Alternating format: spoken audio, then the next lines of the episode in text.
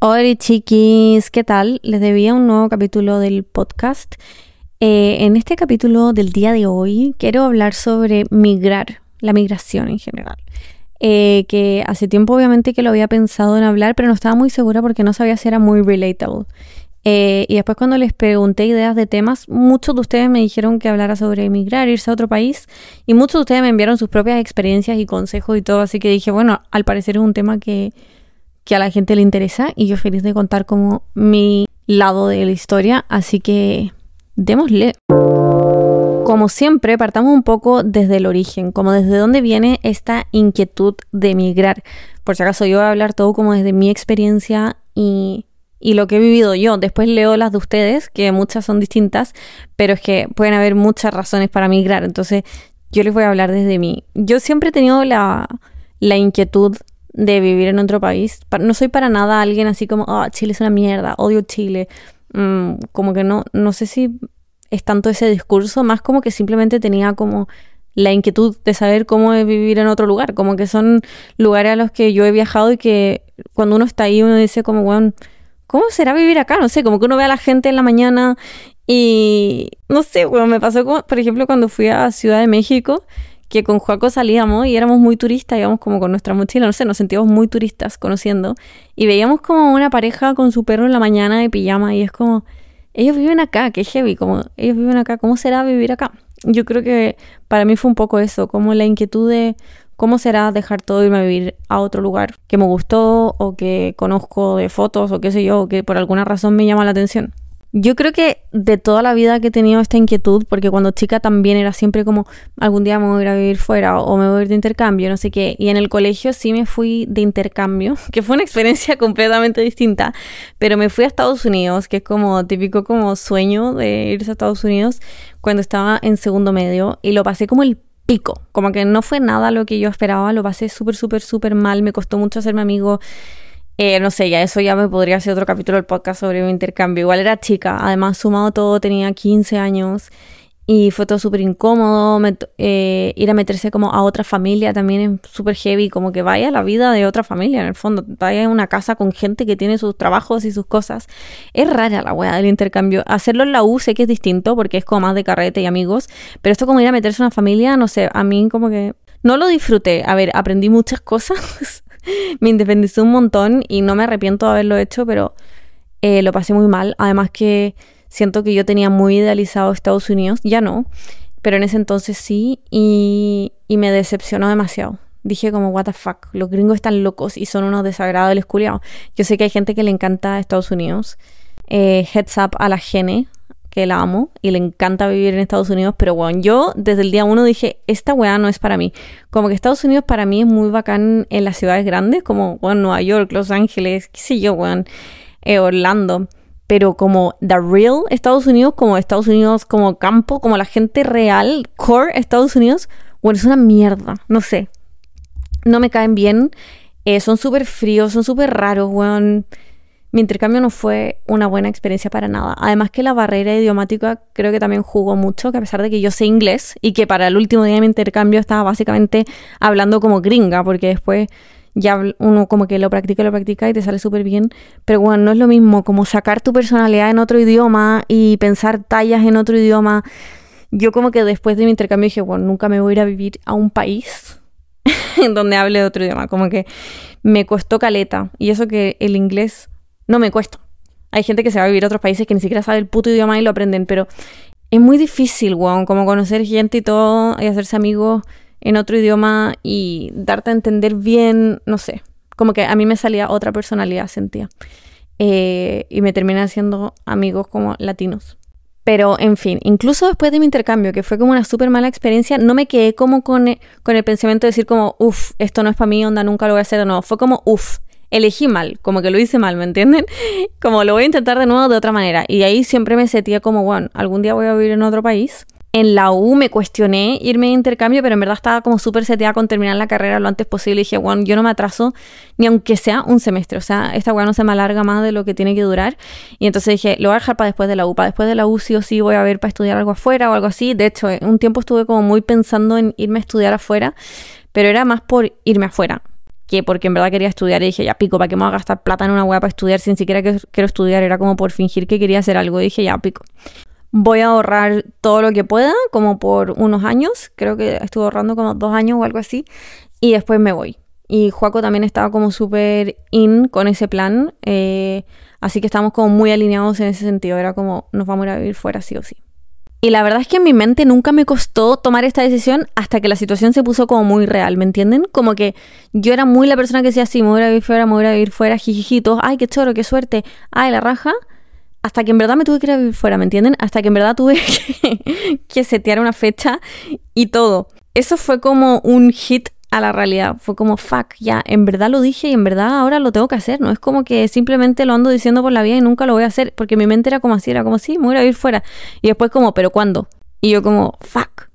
O sea, desde el inicio siempre fui yo la que dio el empujón. O sea, yo hueveaba a Juaco y le decía, Juaco, no nos vamos a poder ir nunca si no nos casamos porque tenemos que estar casados. Y Juaco decía, sí, sí, sí, yo, Juaco, nos tenemos que casar. Yo anda organizando toda la hueá para que nos casáramos, para que tuviéramos los papeles al día, como para poder irnos bien y que todo resultara. Pero en el momento en que en verdad tuvimos que dar el paso, a mí fue lejos la que más me costó. Yo quedé como... It was all fun and games hasta que llegó el momento. Y fue más que nada porque siento que querer irte a vivir a otro país por una inquietud simplemente de curiosidad es como un arma de doble filo, porque es como bacán porque lo quieres hacer y lo quieres hacer por interés y por ti, no porque estáis desesperado, que es el caso de mucha gente que emigra, que busca como mejores condiciones o algo así. Para mí no era el caso.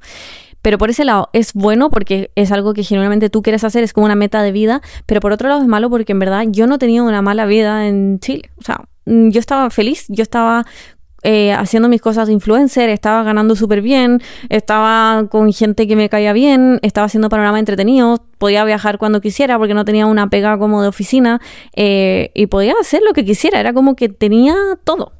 Pero aún así estaba como aburrida. Era como, tengo todo, pero no es suficiente. Quiero otra cosa.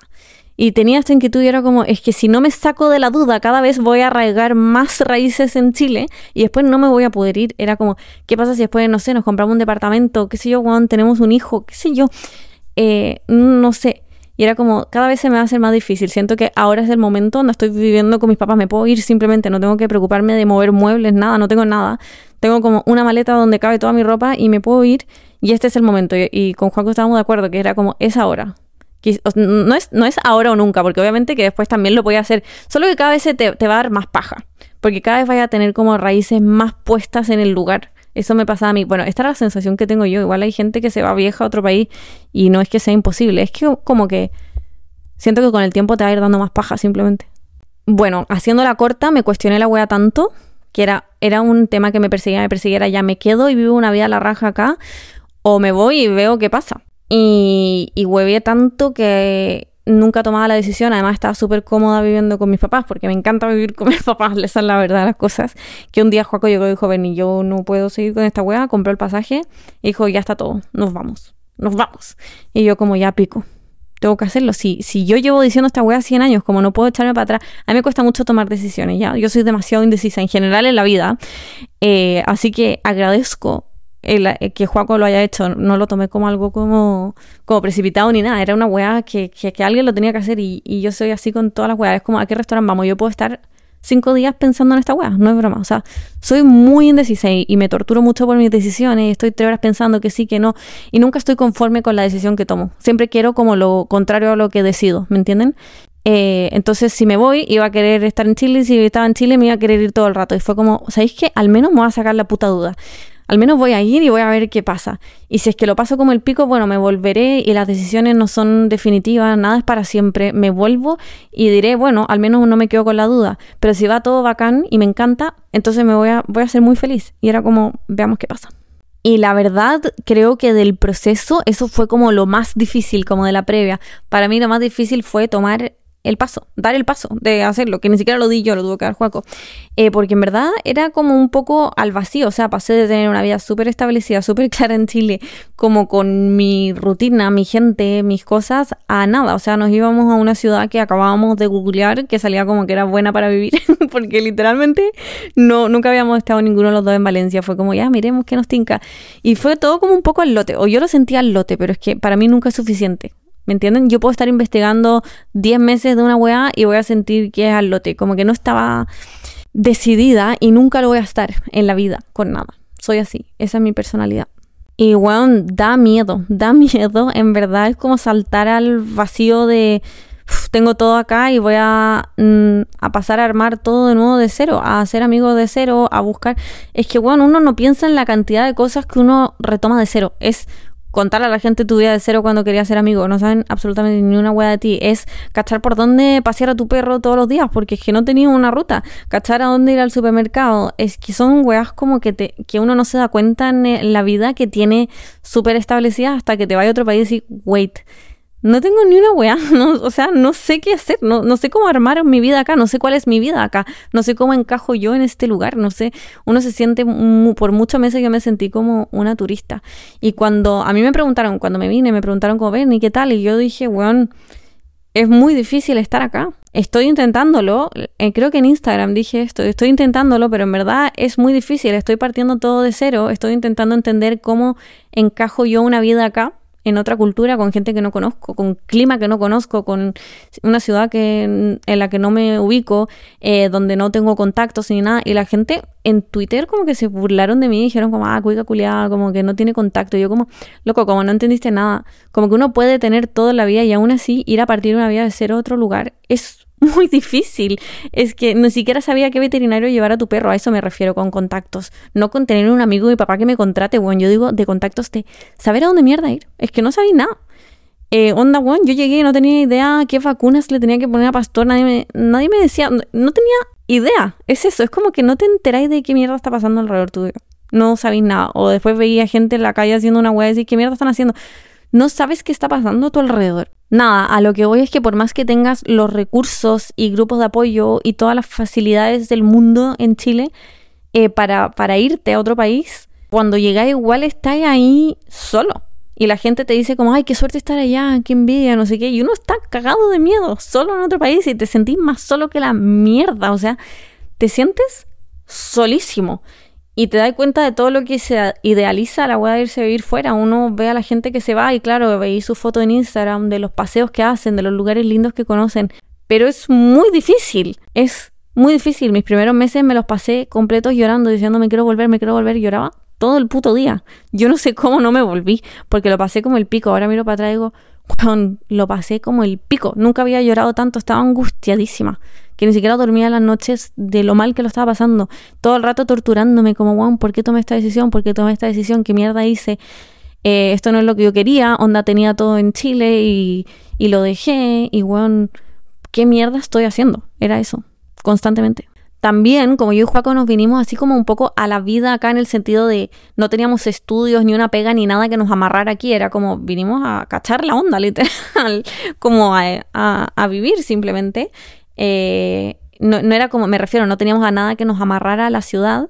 Por un lado, eh, era bueno porque yo sentía que nos podíamos volver si las cosas salían mal. No era como que yo tenía que rendir ante un jefe, que estuviera expectativas de mí, que tuviera que dejar, eh, sé yo, algo importante acá. Entonces era como cualquier minuto como que era fugaz. Yo, yo decía como, mira, lo bueno es que esta decisión es reversible. Si mañana nos queremos volver, pescamos la maleta y nos volvemos. Y sería una mierda, no, sería el sueño de mi vida. Obviamente que uno quiere que resulte, pero, pero nos podemos volver.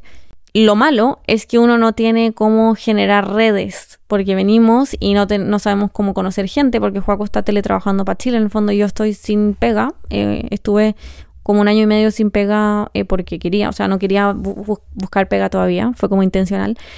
Y, y, por mí bacán, ¿cachai? No trabajar, pero también es una mierda porque no tenéis cómo hacer grupos de apoyo o a quién preguntarle si queréis, eh, bueno, recomendaciones de restaurantes o saber dónde llevar a tu perro al veterinario, qué sé yo. Entonces, nada, para mí la verdad fue una mierda al principio, fue lanzarme al abismo completamente fuera de mi zona de confort tratar de luchar para que las cosas funcionaran, porque en verdad no tenía ganas. Lo único que quería era armar mis maletas de nuevo, comprar los pasajes e irme. Esa es la verdad. Lloraba todo el puto día, Juego me ponía series y todo, tratábamos de salir para animarme. Pero yo estaba en un hoyo y sentía que todo el día tenía una sensación culeada en la guata de estar en un hoyo. Es que no sé cómo explicarlo. Nunca en mi vida me había sentido tan mal. Yo creo que fue lo más bajo. Me sentía mal constantemente. Era como que nunca se iba la sensación. Me despertaba con esa sensación, me dormía con esa sensación. Y era horrible, era un constante como me quiero ir, me quiero ir. Y cada vez que lo trataba de vocalizar me ponía a llorar. Y bueno, yo creo que eso no se ve. Porque yo lo he hablado con mucha gente que también se ha a vivir a otros países y me dicen, bueno, los primeros meses son horribles. Y es que a toda esa angustia de, de estar adaptándote, de descubrir cuál es tu rutina en ese lugar, de descubrir qué mierda hacer, qué decisión tomaste, como procesar esa weá que toma meses, tú tenés que llegar a hacer trámites. O sea, tú llegas a tomar horas en la, bueno, en la notaría, en el registro civil, en no sé qué mierda, de un trillón de trámites de mierda que hay que hacer y es muy angustiante, weón. Es lo último en lo que queréis pensar, lo único que uno quiere es ponerse en una bola y llorar y procesar todo, que estáis lejos de tu familia, de tus amigos, que no sabéis dónde mierda salir a comprar, que no sabéis nada. Y además te tenéis que salir a hacer putos trámites. Que es como, nadie quiere hacer trámites, weón, y nadie piensa en eso buscar departamento, que bueno, nadie quiere extranjeros en sus putos departamentos, es horrible. Buscar departamento para mí, para Juaco, sin pega española, es que nosotros podemos tener todo, nosotros podemos tener todo en Chile, pero acá a nadie le importa, o sea, eh, lo bueno es como, bueno, quiero gente que trabaje acá en España, que tenga papeles, que no sé qué, que gane al menos no sé qué, que no tenga un perro, y si tiene un perro que sea de, que pese dos kilos, o sea, a nadie le importa ni una weá, es como, show me the receipts. Buscar departamento fue un culo, era como llamar a 100 al día y todos nos decían que no, y cuando decían como sí, bueno, se puede sin papel, era como, ya, pero tenemos perro. Ah, no, bueno, era no, tras no, tras no, tras no. Y que, bueno, da lo mismo, si era como, eventualmente vamos a lograr algo, pero lidiar como con la angustia de la llegada y además esos trámites culeados, oh, eh, fue horrible, horrible, horrible. Así que nada, de los primeros meses, bueno, no tengo nada bueno que decir, solo decir que es muy duro, que si alguien en esa situación le mando mucho amor y espero que pase, porque pasa. Bueno, para mí pasó. Hay gente que nunca le pasa y simplemente se vuelve y está bien también. O sea, yo creo que lo más importante cuando uno migra, o al menos en mi caso, era no encerrarme en mis propias decisiones. Era pensar, era no, o sea, no creer que todo lo que yo digo o, o decido es definitivo, que uno puede cambiar de opinión, que puede ser que llego al país y, y, es toda una mierda y no es nada como me lo imaginaba y me quiero volver y está bien. Y, puede hacerse. Y bueno, va a ser un cacho, sí, hay que comprar pasaje y no sé qué mierda, que hacer todos los trámites de vuelta, qué sé yo. Pero se puede. Como yo me encierro mucho en mis pensamientos y siento que tengo que demostrarle a la gente que la decisión que yo tomé es la correcta. Y no me daba tiempo como de. O sea, no me daba el espacio de decir, ¿sabéis que no sé si fue la decisión correcta? No sé, los primeros meses como que me lo cuestioné demasiado y me costó mucho sobre todo como encontrar cuál era mi rutina acá porque en Chile yo la tenía súper clara, como que lo que yo hacía en el día, a lo que me dedicaba, y estaba como con mis redes sociales, tenía miles de weas que hacer, como que siempre estaba yendo a eventos y no sé qué mierda, y me mandaban no sé qué weá, y hacía un video y editaba, iba como a conocer restaurantes nuevos, o sea, me refiero que era como súper dinámica mi vida en Santiago, como que siempre me estaban invitando a nuevas weas, iba a lugares nuevos, y acá fue como, fuck, no tengo nada que hacer no sé qué mierda hacer. Como que eso me pegó muy fuerte, sobre todo porque en el proceso de armar una rutina distinta también tuve que armar una rutina en pareja. Si con Juaco antes de venirnos no vivíamos juntos. Entonces fue como todo junto, weón. Fue como adaptarme a otra cultura, encontrar mi rutina en ese lugar y encontrar cómo cuadra todo esto con mi vida en pareja en otro país, los dos solos. Y peor aún, que después se le sumó la adaptación de Pastor, que nos costó un montón también. O sea, salieron muchas cosas que, que claramente no estaban en mi ecuación antes de venirme. Para mí era un jijiju, jijiju, nos vamos. Si todo el mundo se va, todo el mundo lo pasa a la raja, onda, mm, muy tranqui. Y cuando llegué fue un weón como un golpe a la realidad de qué mierda, todo el rato. De sentirme horrible con las decisiones que tomé, de torturarme mucho, de hablarme mal a mí misma, como soy una estúpida, qué mierda hice. Y uff, bueno, en fin, es una salida de la zona de confort, al menos para mí. Quizás para otra gente es súper fácil. En verdad, para mí fue muy difícil. Yo soy una persona introvertida, tenía mi vida súper armada y estaba feliz en Chile. Quizás irse cuando uno está infeliz en el país y buscas como algo mejor, quizás tiene otro lado positivo también, como de, que estaba ahí, no estaba ahí conforme. Y si encuentras algo mejor en otro lugar, quizás eso también es bueno. Pero como yo sí estaba conforme, era como, ¿qué mierda hice? ¿Por qué hice esta wea? Y nada, para mí ha sido una montaña rusa de emociones desde el inicio. O sea, al inicio fue muy malo, pero después hay épocas buenas, después hay épocas malas y hasta el día de hoy no sé en verdad cuánto lleva adaptarse a un país nuevo. Yo creo que es distinto para todos. Para mí yo creo que mm, sigo adaptándome y cada día me siento mejor y más cómoda y todo y ya no es como que sufro todo el día con la weá y ahora tengo una rutina mucho más marcada, o sea, conozco gente, sea quien llamar, ¿me entienden? Como que tengo todo mucho más armado, pero no me siento adaptada, ¿me entienden? O sea, todavía tengo shocks culturales, todavía alguien de repente me dice algo y quedo como, ¿what? ¿Eso se hace acá? O sea, me imagino que tienen que pasar muchos años para estar como adaptado como tal. Yo me siento más adaptada que antes, pero no adaptada y no creo que nunca me adapte. Sí, yo creo que al final no hay lugar como, como casa, como dicen. Eh, there's no place like home. Y hasta el día de hoy tengo buenos meses, malos meses, días buenos. Hay momentos puntuales, obviamente, que se hace mucho más difícil estar lejos, como cuando hay situaciones de la familia, eh, no sé, el cumpleaños de alguien que queréis mucho y veis que están todos tus amigos ahí tú no estás ahí, y eso es más difícil, pero hay días como normales que tus amigos están yendo a la universidad y tú estás yendo a la pega y es como, nada, me da lo mismo. Hay de todo, hay de todo, la verdad. Y hay veces que estoy viajando con Juaco y podemos comprar pasajes baratísimos a lugares increíbles. Y digo, wow, la raja estar acá, como qué felicidad, como me encanta, lo estoy pasando increíble. Y bueno, no sé, es una montaña rusa real de emociones. Yo creo que uno nunca realmente se va a sentir en casa, así como te sientes en tu propia casa, con tu familia, en tu país. Eh, pero para mí fue muy importante como intentar lo más posible de armar una casa lejos de casa, como diría. Eh, de no sentirme como, para no sentirme como una turista. Eso me pasó mucho los primeros meses, que también afecta porque nos estábamos quedando en un Airbnb, que era con muebles de otra persona, obviamente, como con todas las cosas de otras personas. Y después conseguimos nuestro departamento que arrendamos y, estaba vacío. Y, los primeros días, bueno, no teníamos ni una weá, entonces estábamos durmiendo en el suelo y era como, que decía como, oh, ¿qué, ¿qué, estoy haciendo? Como me quiero matar, no... Que esta weá, como que sentía que nunca iba a poder tener una casa como yo quería. Y después con el tiempo me he dado cuenta que se puede y creo que ha sido de las cosas que más me ha ayudado. Porque, ¿saben qué me pasaba a mí? Que cuando empecé a moblar el departamento, porque lo arrendamos sin muebles, bueno, fue una mierda. Yo estaba muy reacia a comprar cualquier tipo de cosa porque sentía que nos íbamos a ir. Yo todavía estaba mal emocionalmente. Y Juaco decía, ya, pero compremos cuadros bonitos, una lámpara, no sé qué. Yo, pero Juaco, ¿Cómo nos vamos a llevar toda esta weá de vuelta a Santiago? Y juego como Bernie, no pienses en eso, como de problemas de nosotros del futuro. Después veremos, vendemos todo, weón. Eh, los mandamos por no sé qué weá. Y yo como, oh, Juaco, no sé, weón, no. Mejor no, no como enraizar tanto como se dice, como no, a no hacer tantas raíces acá, después va a ser un culo volver, no, no sé qué. Yo estaba muy bien con la idea de volverme, como ven, estaba súper mal. Y me equivoqué completamente en ese sentido. Creo que lo mejor que uno puede hacer es no pensar en que las cosas son temporales o no, o si, o si te vaya a volver, porque al final termina, vaya a terminar con una casa que no se siente como una casa. Cuando dejé esa idea de lado y Juaco me convenció de que, bueno, armemos la hueá bien, compremos plantitas, no sé qué, yo lo empecé a sentir como una casa. Cuando empezó a tener mis cositas, mi, mi, mi estilo, mi, mi chispa, ah, eh, como que me daba gusto llegar a mi casa y decir, bueno, esto, esto es mi casa, ¿dónde esto lo armé yo y tiene mis cositas y hay cosas que significan cosas para mí y esto lo puse ahí por alguna razón y, se, y, cada, y eso me ayudó como a sentirme como que pertenecía ahí y que no era una turista simplemente pasando como por un Airbnb que me iba a ir en un mes más. Y hoy en día estoy muy orgullosa de la casa que tengo aquí y, me hace muy feliz todos los días llegar y la encuentro preciosa y acogedora. Y cuando me fui a Argentina a ver a Taylor Swift, lo único que quería era volver a mi casa y mi casa es esta.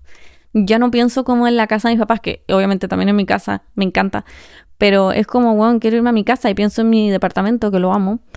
Y también me sirvió mucho al principio yo me encerraba, o sea, me encerraba, como que me rayaba, como dirían los españoles, porque acá nos invitan a las casas. Toda la gente sale como a bares, como, como todos viven en departamentos. Me imagino que es por eso, esta es mi teoría, como que no hay mucho espacio, no es como que, no sé, los vecinos juegan caleta. Entonces la gente en general se junta en bares y, y yo cuando invitaba gente a mi casa todos quedaban como, what the fuck, como, no es mala onda, nadie me decía realmente what the fuck, pero sabía que era como raro para ellos. Pero he logrado como como instaurar ese tipo de cosas y a la gente acá al final le termina gustando venir a mi casa y que yo les tenga cositas ricas preparadas y tomar desayuno. Al principio me costó como con, con Marta, mi amiga de la pega, que yo le decía, pero ven a mi casa a tomar desayuno. Y Marta como, what, no, no sé, no sé qué. Y ahora, onda, le terminó encantando. Eh, pero acá no sé por qué no se usa. Y también me ayudó mucho como familiarizar a la gente de acá con cosas que a mí me hacen sentir más en casa. Como los tengo todos en la oficina diciendo, ay, regia, yegua. Y me muero, me cago en la risa, como que me encanta esas weas como que te acercan como a tu vida normal. Así que nada, es difícil hacer una casa lejos de casa, pero es posible. Y creo que estoy de acuerdo con la frase como there's no place like home, como que nada se siente como realmente lo que es tu casa con tus papás en el lugar donde naciste y te criaste, pero se puede hacer como una pequeña como familia y casa lejos de casa. Y creo que lo he logrado muy bien y ha sido muy lindo lograrlo porque al principio lo vi tan negro como que lo vi muy oscuro. No sé, no pensé que lo iba a lograr. Me voy a poner llorar.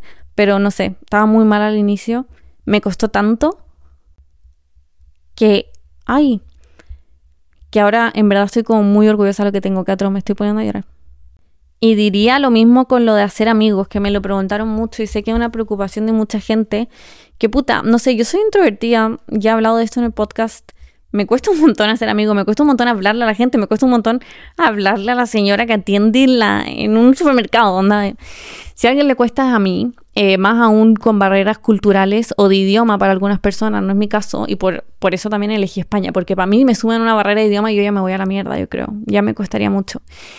Eh, y, y, hacer amigos también a los 20, late 20, tengo todo otro capítulo sobre eso. Es difícil, la suma de todo, o sea, es otra cultura, a veces es otro idioma, es la edad, es como que estáis en distintas paradas, es que no necesariamente estáis trabajando acá, o sea, yo al principio no tenía manera de hacer amigos si no era que en verdad iba a salir a la calle a buscar esos amigos, no era como que estaba estudiando acá o que tenía una pega, entonces en verdad tuve que salir out there y ponerme como a salir de mi zona de confort. Y, y, me pasa lo mismo como There's no place like home. Creo que no hay como tus amigos de la vida, pero sí creo que es posible armar una pequeña como familia de amigos que quería un montón en otro lado. Y, y quitarle como esa, mm, esa expectativa de que tienen que ser como tus amigos más cercanos de la vida. A mí me pasa que me carga hablar de mí, entonces la idea de presentarme ante gente nueva y tener que contarles un poco mi vida desde cero me agobiaba demasiado, o sea, me daba paja, me daba paja y me angustiaba un poco, como me carga ponerme ahí como a presentarme y contar mi vida y por eso se me hace muy fácil tener a mis mismos amigos de siempre, porque ya saben todo de mí, cuando pasa algo nuevo en un capítulo nuevo de mi vida les, pongo el día y me dicen, uy, ¿qué pasó con tal? Como que ya saben todo mi background, si les cuento algo, un cagüín de mi familia van a entenderlo, porque saben la historia de mi familia.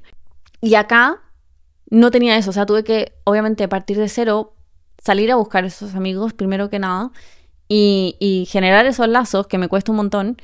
Y aún así creo que nunca van a ser como mis amigos de la vida, porque hay muchos capítulos de mi vida en los que ellos no estuvieron presentes y que no tienen idea. Y, y, para esas cosas siempre voy a recurrir a mis amigos. O sea, si pasa algo de no sé qué situación específica de mi familia, yo voy a hablar con la Paula, ¿me entienden? Que es mi amiga de toda la vida, no voy a hablar con los amigos que me choca. Pero sí me encanta tener gente acá con la que puedo salir los fines de semana, con los que podemos hablar cosas que nos pasan en nuestra vida acá y lo paso la raja con ellos también. Entonces creo que hay que quitarse, o sea, te quita un peso muy grande sacarte esa expectativa de que van a ser tus amigos de la vida, porque tus amigos de la vida ya son tus amigos de la vida.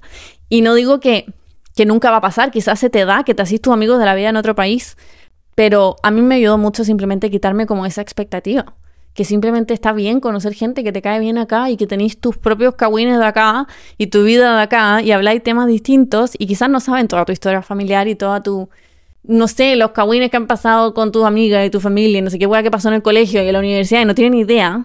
Y bueno, para esas cosas tenía a tus amigos también de, de Chile. Y algo súper pajero de lo que te das cuenta cuando llegas a otro país y estás como en mi situación, que yo no tenía nada de acá, no era como que yo llegaba y había alguien que me iba a presentar amigos, ni nada, ni una pega donde podía conocer gente, eh, es que tenéis que salir a buscar esa gente. En, no como en tu país, obviamente, que ya tenéis todo armado, por último se te dan ciertas situaciones que vaya a conocer amigos de amigos, o qué sé yo, tu el amigo de tu primo te. No tengo puta idea. Acá como que realmente tenéis que salir a buscarlos si es que quería amigos, si no, bueno, da lo mismo. Pero igual llega en un punto en que yo digo, bueno, no, necesito amigos, si da lo mismo, si tengo a Juaco, tengo a Pastor. Pero eso en un minuto decir, no, ya, en verdad, tenemos que salir y hablar con otra gente, onda, ya no tenemos tema de conversación, ahí todo el día con, con tu pareja y ya no tenéis nada nuevo que contarte, ¿cachai? Yo y Juaco estábamos todo el día en la casa y era como, bueno, no, tenemos que armar otro panorama, o sea. Y eh, yo soy, yo igual soy súper introvertida, pero también necesito gente, o sea, Creo que lo hablé en el capítulo de que hablé de introversión, que llega un punto en el que yo digo, basta, como necesito conocer al menos una persona. Me da lo mismo si es un amigo, pero necesito una persona a la que le pueda hablar por WhatsApp o que podamos salir a tomarnos algo si queremos tomar algo. Y cuando llegué, bueno, unos meses después, cuando ya estaba un poco mejor emocionalmente, bueno, al principio me junté con mucha gente de Chile que me escribió por Instagram, que también tengo esa suerte porque mucha gente me escribió por Instagram, aunque yo no los conociera. Me junté con chilenos que vivían acá y buena onda, que eso me ayudó mucho por el lado de que sentía que era gente que me entendía, que entendía por lo que estaba pasando y me dieron como consejos, ellos también habían pasado por lo mismo cuando llegaron. Entonces, eso fue bacán y se los recomiendo si salen en otro país, como, bueno, yo soy cero de un grupo de chilenos en Valencia, pero cuando llegué me ayudó mucho, como compartir esas experiencias y, y bueno, yo me descargaba con ellos como si fueran mis amigos de toda la vida, como, bueno, me quiero matar, me quiero volver. Y me sentí como muy comprendida. Y sé que hay muchos como grupos en Facebook, Instagram o qué sé yo, de Telegram, bueno, no tengo idea, eh, de chilenos como en distintos países. Bueno, no sé, quizás ustedes se cagan. A mí me sirvió. Y me imagino que igual aplica con cualquier persona de que viene de cualquier país, pero, pero no sé, me da paja hablar en otro idioma. O sea, como que prefería estar con chilenos y decir, ahueonado, hijo de puta, español culiado, no sé. En fin, vuelvo al tema. Después de eso, que me ayudó mucho, eh, dije, ¿cómo mierda conozco gente como fuera de, de chilenos que me siguen? Y me bajé Bumble, que es como para para ligar, como dirían los españoles. No, es para es pa pareja o amigos o también tiene como una sección de trabajo ahora incluso. Bueno, según yo en Chile no se usa. Pero acá me dijeron como, bueno, bájate Bumble y no sé qué. Yo como, ya. Y me bajé Bumble como para amigos. Y, y restringí los hombres, obviamente. Y nada, la app igual me da risa porque porque es como que tú tenés cierto, como te armáis un perfil, como con preguntas y todo, como si fuera un Tinder así, pero lo filtráis para amigos. Y, y es raro como seleccionar amigos como por una app, ¿saben? Yo al principio dije como, ¿qué estoy haciendo? Como, bueno, ¿qué es esta weá? Y obvio que voy a conocer a pura gente como penosa, que no tiene amigos. Ya, la weá culiada, pero es que esto pensaba yo como, no sé, como a qué tipo de gente voy a conocer por esta app también. Eh, bueno, estaba lleno de extranjeros que acaban de llegar mi misma situación.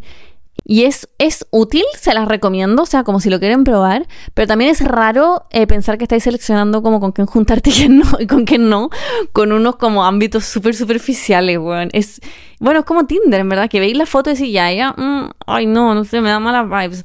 O alguien, me pasaba que alguien tenía como su signo y salía Géminis y yo, ya no, es Géminis. La weá estúpida, la weá estúpida. Después dije como, ¿qué mierda estoy haciendo? Pero conocí a una amiga por Bumble y nos juntamos, nos llamamos La Raja. Nos juntamos siempre, hasta el día de hoy, pero la conocí cuando llegué. Eh, y fue bacán, pero después de eso dije como, bueno, ya conocí a una persona, no necesito más. Y como que me la borré, fue como, también un encuentro raro seleccionar a gente como por, como cosas tan superficiales. Entonces no me da una buena sensación seguir haciéndolo, pero me sirvió. Así que quizá a ustedes también les sirve. Y además que después entré a trabajar y todo, y ahí también conocí gente. Entonces como que ahora ya siento que, filo, yo con un amigo estoy bien, yo no necesito más.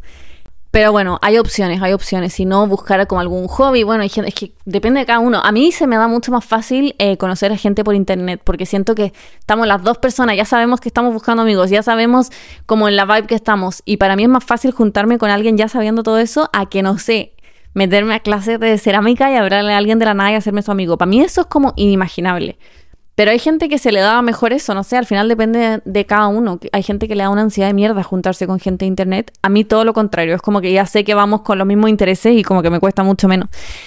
Em, pero no sé, hay muchas maneras de hacerse amigo. Al final depende de lo que a ti te guste y los intereses que salen contigo. Hay como grupos de gente que hace como trekking, que se conocen o que van al gimnasio y a clases de TRX o aprender clases de inglés. No tengo puta idea, es que ahí no sé, yo les digo que para mí es mucho más fácil conocer a gente por internet, o sea, por Instagram o grupos como de gente en Valencia o no sé, pero de ahí a que yo onda vaya a un carrete y le diga a alguien, hola, ¿quieres ser mi amigo? Bueno, esa weá no va a pasar nunca. Pero quizá a ustedes les acomoda más eso, no sé. Nada, eso sobre conocer gente, es que solo decir que en verdad si es que te sientes sola y quieres salir con gente y todo, vaya a tener que tú salir a buscarlo. La weá no va a pasar porque sí. Eh, y si sería una persona introvertida se te va a hacer muy difícil, pero honestamente yo agradezco a la Bernie del pasado por haberlo hecho, porque si no me hubiera sentido sola eternamente. O sea, estaba en la mierda, honestamente, y me ayudó como por último salir a despejarme de repente, como hablar con alguien y tomarme algo. Eh, eso me ayudó mucho, como tener una, a lo que sea, una persona para hablar de lo que sea. Ahora me gustaría hacer como un recuento de lo bueno y lo malo que se me ocurre como de vivir en otro país o de mi experiencia, en verdad, sí, todos tenemos distintas experiencias. Y además quiero hacer otro capítulo sobre shocks culturales que me gustaría invitar a Marta para que ella también dé su opinión de weas de los españoles. Me gustaría tener la perspectiva española, así que le voy a decir. Pero lo quise separar en dos como para hacer este capítulo más como de migrar y más de mi experiencia y otro como más divertido de cosas distintas que me podrían dar risa o no. Eh, pero nada, ahora les digo como lo que me ha gustado y lo que no. Eh, algo que me ha gustado mucho es no tener compromisos y realmente hacer mi vida. O sea, al principio era raro, como el fin de semana que toda mi familia se juntara a comer y yo no estar ahí y me, me daba mucha, mucha pena. Pero después digo como, en verdad que bacán que acá no estoy haciendo la vida de nadie más ni por nadie más. Estoy haciendo todos los panoramas que yo quiero hacer porque yo los organicé y porque a mí se me ocurrieron. No tengo ni un matrimonio de un amigo de no sé quién que me invitaron el fin de semana que me da paja. Eh, ni la graduación de no sé qué, ni el tecito de no sé qué weá, que se te va el fin de semana en puras pajas que no quería hacer. Y como que al final siento que los fines de semana son míos, son míos y de Juaco. No existe como ese de hacer por cumplir, para quedar bien con no sé qué. No, es que tengo que ir porque si no, que eh, va a decir que no fue su cumpleaños, no sé qué. Es que no, no existe para nosotros. Así que eso ha sido bacán, que en Santiago yo como que lo odiaba porque sentía que se me iba todo el fin de semana como en trámites de primero mi familia, después de la familia de Juaco, después los amigos, los amigos de Juaco y mis amigos. Y, se te va, se te va, que al final no pasáis tiempo en pareja o sola, como que te pasáis haciendo weas como que tenéis que cumplir, tenéis 100 invitaciones a distintos cumpleaños, a un matrimonio, no sé qué wea. Y acá ha sido bacán eso. Y a veces incluso es como todo lo opuesto. También lo pondría como lo bueno y lo malo, porque a veces da como pena no tener esos compromisos. Pero sé que cuando estaba en Chile yo estaba chata a esos compromisos. Entonces, bueno, uno siempre quiere lo que no tiene. Otra cosa buena diría que para mí ha sido la calidad de vida. Primero que todo, vivir en la playa me ha sumado como 100 kilos de serotonina, aunque sé que eso lo puedo tener en Chile, pero siempre había querido vivir como una ciudad de playa. Fue como uno de mis primeros filtros. Eh, igual eh, eso lo puedo conseguir en Chile. También me hubiera encantado irme a vivir a la playa en Chile. No, no me cierro a esa opción más adelante.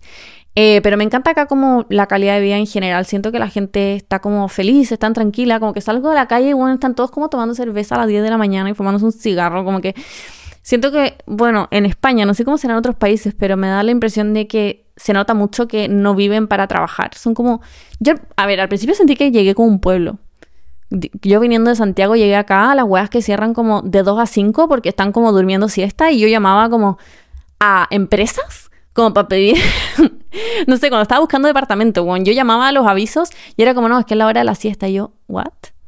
Como que no sé, los españoles son como súper chill. Al principio me desesperó un poco porque en verdad sentí que me había ido a vivir como a Ovalle eh, como todo súper tranquilo. Es, me dio la misma sensación que cuando voy a Valdivia y la gente siento que camina muy lento en el supermercado y que todos van como uno por hora y los autos van muy lento. Ya, la misma weá, solo que ya me acostumbré. Y ahora siento que cuando vuelva a Santiago me va a dar un shock inverso, porque ya me acostumbré a la vida más tranquila, a pedir weas online y que me lleguen 100 años después.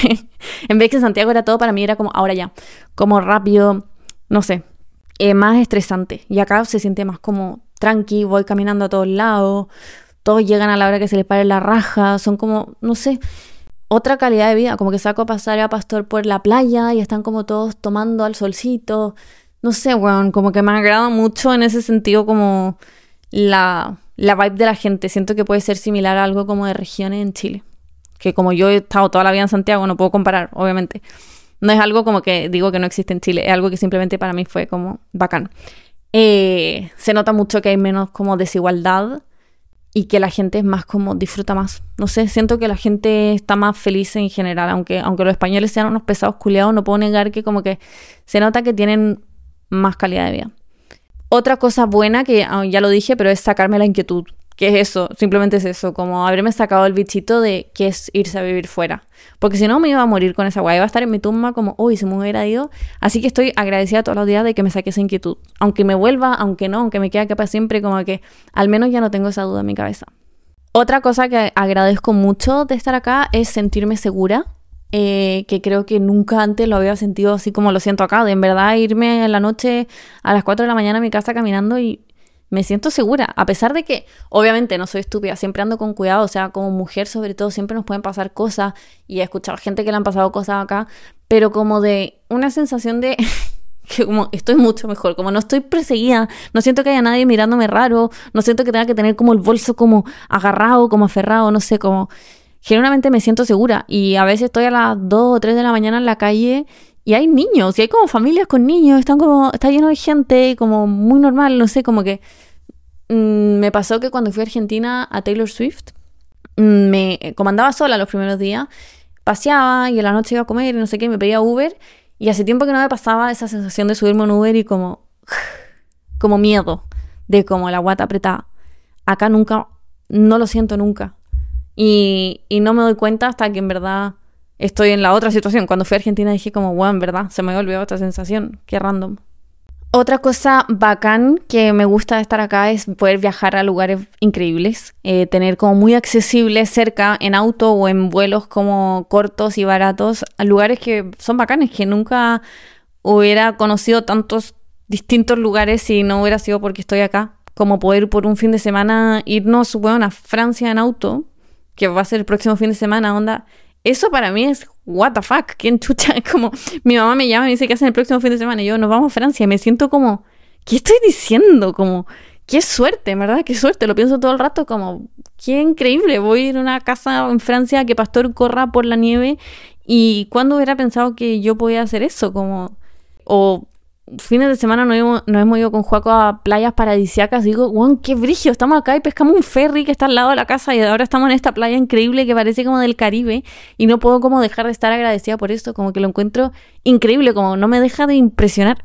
Así que esto como que lo, me gustaría estrujarlo al máximo. Si un día me vuelvo, me gustaría poder viajar todo lo que pueda dentro de lo que puedo, de las vacaciones que tengo eh, y conocer lugares. Eh, ¿Qué más cosas buenas? ¿Qué más cosas buenas?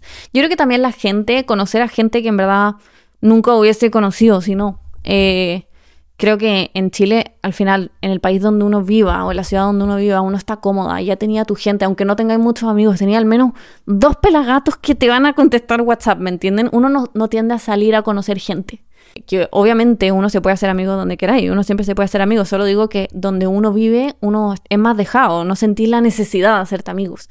Entonces acá, como a ver, estar conociendo gente que jamás hubiese conocido o que no hubiera pensado como salir de mi zona de confort en ese sentido de salir a buscar amigos, creo que me ha servido mucho y ha sido como muy bacán. Otra cosa que lo veo como positivo, pero también es difícil, son como que me ha desafiado mental y personalmente, como cosas que tenía resueltas en Chile, ahora son oportunidades de sacarme de mi zona de confort y lo veo como, o sea, a ver, puede ser algo bueno o puede ser algo malo. Quizás no queréis desafiarte mentalmente simplemente y es mucho más cómodo tener todo resuelto. No lo niego. Pero como que agradezco la oportunidad de, de tener que incomodarme a veces para hacer cosas y pedir cosas o buscar cosas que antes no era necesario hacerlo. O sea, yo lo veo como algo positivo porque es como o tú lo consigues o nadie lo va a hacer por ti. Y eso como que siento que se me está ayudando mucho, o sea, cada vez se me da más fácil hablarle a la gente, no siento la ansiedad social que sentía antes, como que ya estoy acostumbrada, me estoy de cierta manera como entrenando para hacer las cosas que antes me incomodaban y a medida que más las hago, menos me incomodan y siento que si ahora volviera a Santiago quizás sería una persona más sociable y más agradable, no sé, lo veo como algo positivo. Otra cosa positiva es como que te das cuenta de quiénes son tus amigos reales o gente en tu vida en general que, que no valía la pena o que no estaba ahí para ti eh, creo que desde que me vine como que uno hace como un filtro natural, como de gente que no, en verdad te das cuenta que no estaba ni ahí. Y lo veo como algo positivo porque al final es como, qué bueno que no seguí perdiendo mi energía y mi tiempo en personas que, no sé, no se molestaron en preguntarme cómo estaba cuando llegué, qué sé yo, no digo que haya pasado, digo como que uno se da cuenta, es como un filtro natural. Y así como eso, también otra cosa positiva es que me di cuenta de o sea, como que es una introspección como de mi, ser, ah, ya, ah. Eh, creo que me ha ayudado mucho en general la experiencia de conocerme a mí mismo y trabajar en mí misma. Eh, me he dado cuenta de muchas cosas que yo pensaba que necesitaba y pensaba que me importaban mucho, que me importaban mucho en Chile, y que cuando llegué para acá fue como, wait, esto me importa un pico. qué tonto, qué tonto haber estado preocupado de esta weá en Chile. Como que me di cuenta de muchas cosas que estaba haciendo que eran muy superficiales y estúpidas. Y que al final acá cuando, cuando te sentís tan solo y pierdes muchas cosas que tenías, te das cuenta de las cosas que son importantes y de las cosas que, por, como por las cosas que, que, te importa luchar y que son significativas para ti, de las relaciones que tienes, de lo importantes que son mantenerlas y cultivarlas, y que decir otras cosas, bueno, qué estúpida como haber estado preocupada esta wea en Chile, como soy una hueca culiada. Eso me pasó un poco. Eh, no digo como que me, o sea, no digo que ahora sea como, wow, la reina de la humildad, pero sí creo que me hizo mucho más humilde, pero como de mente, ¿me entienden? No es como que viva una vida muy humilde, simplemente es como de mente, de darme cuenta cosas muy tontas de las que me estaba preocupando y que en verdad importan un pico. Y creo que he aprendido mucho a apreciar las cosas simples de la vida, lo digo en serio, que yo siempre lo huevo y les digo como, ay, las cosas simples de la vida, estar en Francia mirando al mar, pero no me refiero a eso, me refiero a cosas mucho más simples como de la rutina, de lo lindo que es la rutina, de, bueno, cosas muy nada del día a día que, que antes como que no les tomaba el peso. No sé si se entiende, creo que he vislumbrado mucho lo lindo de la rutina. Que de hecho al inicio para mí esto yo lo hubiera puesto como un punto negativo. Me costó mucho la hueá de la rutina, porque en Chile yo tenía una vida muy movida, que no es normal tampoco. Si la mayoría de la gente tiene una rutina de normal, de ir a trabajar, de tomar desayuno, ir a trabajar, volver. Eh, pero yo no, tenía como esta weá de influencer, iba a eventos y siempre tenía weón pelambres para contarle al Juaco cuando llegaba, weas divertidas como, no sé, muy tontas, como weas como muchos hitos ocurriendo todos los días. Y cuando llegué y no tenía nada, eh, me sentía como que no era nada. O sea, no en el sentido como de la fama, por si acaso. Sentía, como que no tenía nada que contar. Como que no, como que había perdido toda mi gracia. Y estaba con Juaco todo el día y no tenía nada que decirle. No era como que yo llegaba a la casa y le decía, bueno, hoy día fui a no sé qué, no sé qué, no sé qué. Y bueno, te cagáis lo que pasó con. Te cagáis el cagüín de estos weones que terminaron. No tenía nada que contar. Eh, y hacíamos todos los días lo mismo. Y en un minuto me empecé a desesperar y dije, Juan, ¿qué estamos haciendo? Parecemos una pareja de viejos que no hacen nada, que tiene, hace la misma weá todos los días, como abuelos sin tema. Y, y con el tiempo me di cuenta que no, que eso es bacán, que me gusta la rutina, me gusta no hacer ninguna weá extraordinaria y estar feliz con Joaco y dormirme todas las noches con él y ver una serie y no tener cosas extraordinarias pasando en mi vida. Y que por más entrete que sea, que no lo niego, como que era entretenida mi vida en Chile, mm, no lo necesito. ¿Me entienden? Al principio yo sentía que como que me habían, como que me faltaba algo y ahora lo veo y digo que tonta, ¿no? Estoy bien, como, bueno, no sé si me estoy dando a entender, filo. Paso al siguiente tema, paso al siguiente tema, chicas. Eh, ahora voy a lo malo. En verdad tengo más cosas buenas, más cosas malas, pero voy larguísimo con este podcast y me queda caleta. Eh, lo malo creo que son todas las cosas que extraño, que son millones de weas. Eh, tener a mi gente, mi gente latino, no, a mi gente que ya tengo establecida, que sea quien llamar cuando tengo un problema familiar, que tengo a mis hermanas ahí, que tengo mis panoramas de, fin de semana claros y, a quién llamar si necesito un favor para tal cosa, y a quién llamar si necesito tips de redes sociales, y a quién llamar si necesito que me cuiden al perro. En general, tener a mi gente. Y también extraño mucho el estilo de vida que llevaba, que... Em, que a ver, lo vería como, como algo que extraño ahora, ahora que estoy aquí. Es que a mí me tengo el mal de siempre querer lo que no tengo, eso les decía yo. Entonces, ahora que no tengo el estilo de vida que llevaba en Santiago, veo todas las cosas buenas de ese estilo de vida, pero cuando lo tenía, veía todas las cosas negativas y estaba chata en verdad. Y, cuando, yo sé que estaba chata y estaba aburrida y, y me tenía hasta el pico y encontraba que era toda una mierda. Y ahora que estoy acá veo las cosas positivas de eso pero sé que no es lo que quería en la vida. Pero sí, igual a veces extraño como el dinamismo, como de hacer cosas entretenidas, de, bueno, ir a rodajes de fotos y no sé qué. Como que siento que estaba muy estimulada, como una guagua con un móvil. Siento que estaba como muy estimulada y eso igual es entretenido, como que uno está muy expuesta a experiencias muy distintas constantemente. Y eso a veces igual lo extraño y a veces no. A veces como que aprecio mucho la tranquilidad que tengo acá. Eh, otra cosa que extraño es como los lugares en general. Eh, extraño mucho los restaurantes a los que me gusta ir con mis amigos, ciertas como comidas de esos lugares o cócteles de esos lugares. Muy tonto, o sea, esto no es muy emocional, son cosas como que extraño.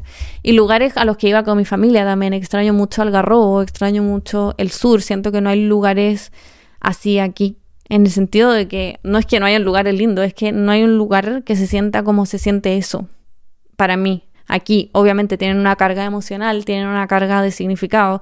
Y acá no tengo eso y lo extraño mucho. Eh, extraño mucho a la gente en general. La gente buena onda. Uno está en Chile y dice, oh, son todos unos pesados culiados, pero bueno, onda. Uno no, no ve lo que tiene hasta que, hasta que no, hasta que lo pierdes. Eh, la gente acá es mucho más fría, eh, mucho menos cortés y respetuosa, en mi opinión. y eso que dentro de Europa los españoles son como los latinos. ya me vieran en Inglaterra, que me cago. Pero, pero se extraña mucho. Cuando fui a Argentina fue como, fuck, ¿verdad? La gente es buena onda, como que se me había olvidado. Los argentinos son mucho más buena onda en todo caso. Pero se extraña, como, mm, no sé, bueno, ir al kiosco y que te digan, tome mi niña. no sé, bueno. Que te pidan permiso, porque aquí no piden permiso. Yo como shadeando los españoles, pero bueno. ¿Qué más extraño? Eh, la comida, sin duda, pero eh, la comida sí, pero no la comida como tradicional chilena, by the way. Simplemente como comidas de mi casa, de mi mamá. Porque jamás le voy a decir que extraño como el pastel de choclo. La cago la weá que no me gusta. Justo estaba hablando con mi mamá y me dice, ¿qué quieres que te haga? ¿Pastel de choclo? Y yo, no. Eh, pero extraño en general como la comida de mi mamá, de los restaurantes que me gustaban, como y el pan. Extraño demasiado el pan, concha su madre. Que igual acá, igual hay pan rico a veces, pero es que nada se compara al pan amasado de mi mamá los que me pedía como en ciertas panaderías que me gustaban. Extraño mucho el pan. De hecho, eso le dije a mi mamá, como, bueno, me da lo mismo la comida que me tengáis y yo acá me cocino cosas ricas. Quiero pan. Quiero tu pan amasado con palta y con paté. No juntos. Allá, ah, con. Eh, eso lo extraño mucho. También la música que yo no pensé que iba a ser un shock cultural para mí la música, onda, juré que acá en España escuchaban como la misma weá, como reggaetón y Bad Bunny. Llegué acá y yo, what the fuck. Bueno, eso lo puedo hablar en el podcast de, de shocks culturales, pero que como, what the fuck, ¿qué es esta música que escuchan? Me tienen chata, onda, odio salir a carretera acá porque me carga la música que escuchan, es insoportable. Y el idioma, que lo puse y ustedes van a quedar como, what the fuck, si allá hablan español, pero no es lo mismo. Y creo que tengo una barrera idiomática enorme. Obviamente no como alguien que se va a un país que habla otro idioma completamente. Pero sí, a veces me pasa que no puedo decir las weas que quiero decir porque no sé cómo decirlas, weón. Y por más que diga, ay, qué guay, en vez de, ay, qué bacán, y se entienda, hay weas que es como loco, quiero decirlo. Quiero que alguien diga como, hoy te la voy a meter y yo decir, eh, y esta acá, no sé, como, hay weas que no las puedo decir, necesito siento que a veces pierdo como mi chispeza y la rapidez de hacer bromas porque no sé cómo decir la weá. Entonces me pasa un poco eso, que tengo una barrera idiomática no gigante, un poco, pero que a veces igual me afecta. Como que me, me apesta no saber cómo decir la weá. Y no darme a entender, decir algo a la oficina y que no me entiendan y es como, ¡ay, cómo se dice esta weá acá! Como que a veces me, me limito a no hablar porque no sé, no sé cómo decir la weá bien, me da paja que no me entiendan. Otras cosas malas, voy a ir un poco más rápido. Eh, estar lejos de las fechas importantes, esto es una mierda. O en tiempos en general difíciles o que algo pasó. Eh, hace poco se murió la perrita de mi hermana, que yo la quería mucho, mucho, mucho. Y no estar ahí mm, duele mucho, o sea, es muy triste. Eh, me he perdido cuatro matrimonios de mi hermana, literalmente. Hay un sobrino mío que no conozco, que no, literalmente no lo conozco. Y yo soy muy cercana a mi familia, entonces para mí no conocer un sobrino es como, what the fuck. Pero tampoco, o sea, estoy muy lejos, no es como que puedo llegar y comprar un pasaje cuestan dos palos, ¿me entienden? Eh, ir y volver cuando quiera. Entonces, nada, es parte de las cosas que hay que digerir y decir, bueno, esta es mi vida ahora, o sea, voy a estar lejos en fechas importantes. Y, y es muy difícil pensar eso, como incluso este como pensamiento intrusivo de, bueno, a mi papá o a mi mamá le puede pasar algo, o a mis hermanas, no sé. La pueden atropellar ahora. Y yo no voy a estar ahí y yo no les voy a haber visto los últimos ocho meses o más, o no sé hace cuánto tiempo no los veo. Hace, a mi hermana alguna hace un año y medio. Y, y yo creo que esa sensación es una de las cosas más difíciles con las que tengo que lidiar todos los días. De pensar, en verdad a alguien le puede pasar algo y yo no voy a estar ahí. Y quizás no le dije te quiero. Y quizás no lo he visto hace siglos. Y, y no tengo, o sea, no hay nada que hacer al respecto. Es una weá como un pensamiento intrusivo que tengo todos los días de ¿qué pasa si me vuelvo? Porque a veces no puedo vivir con esa sensación de, bueno, a mis papás les puede pasar algo. O a cualquier persona, en verdad, a cualquier persona que yo quiero le puede pasar algo ahora y yo no voy a estar ahí. Eh, y siempre pienso como, bueno, no puedo, no puedo, no puedo, no puedo con esa sensación. A veces me supera. Es horrible y cualquier persona que se haya ido afuera lo va a entender. Uf, yo creo que diría que esa es la peor no me quiero poner a llorar, pero esa yo creo que es la peor de las cosas malas. Em, otra cosa mala es cuestionarse a cada rato la decisión. Yo creo que eso, eh, soy muy sobrepensadora, como les decía, soy muy indecisa y tiendo a cuestionarme literalmente todos los días como mi Roman Empire. De, tomé la decisión correcta, vale la pena, en verdad.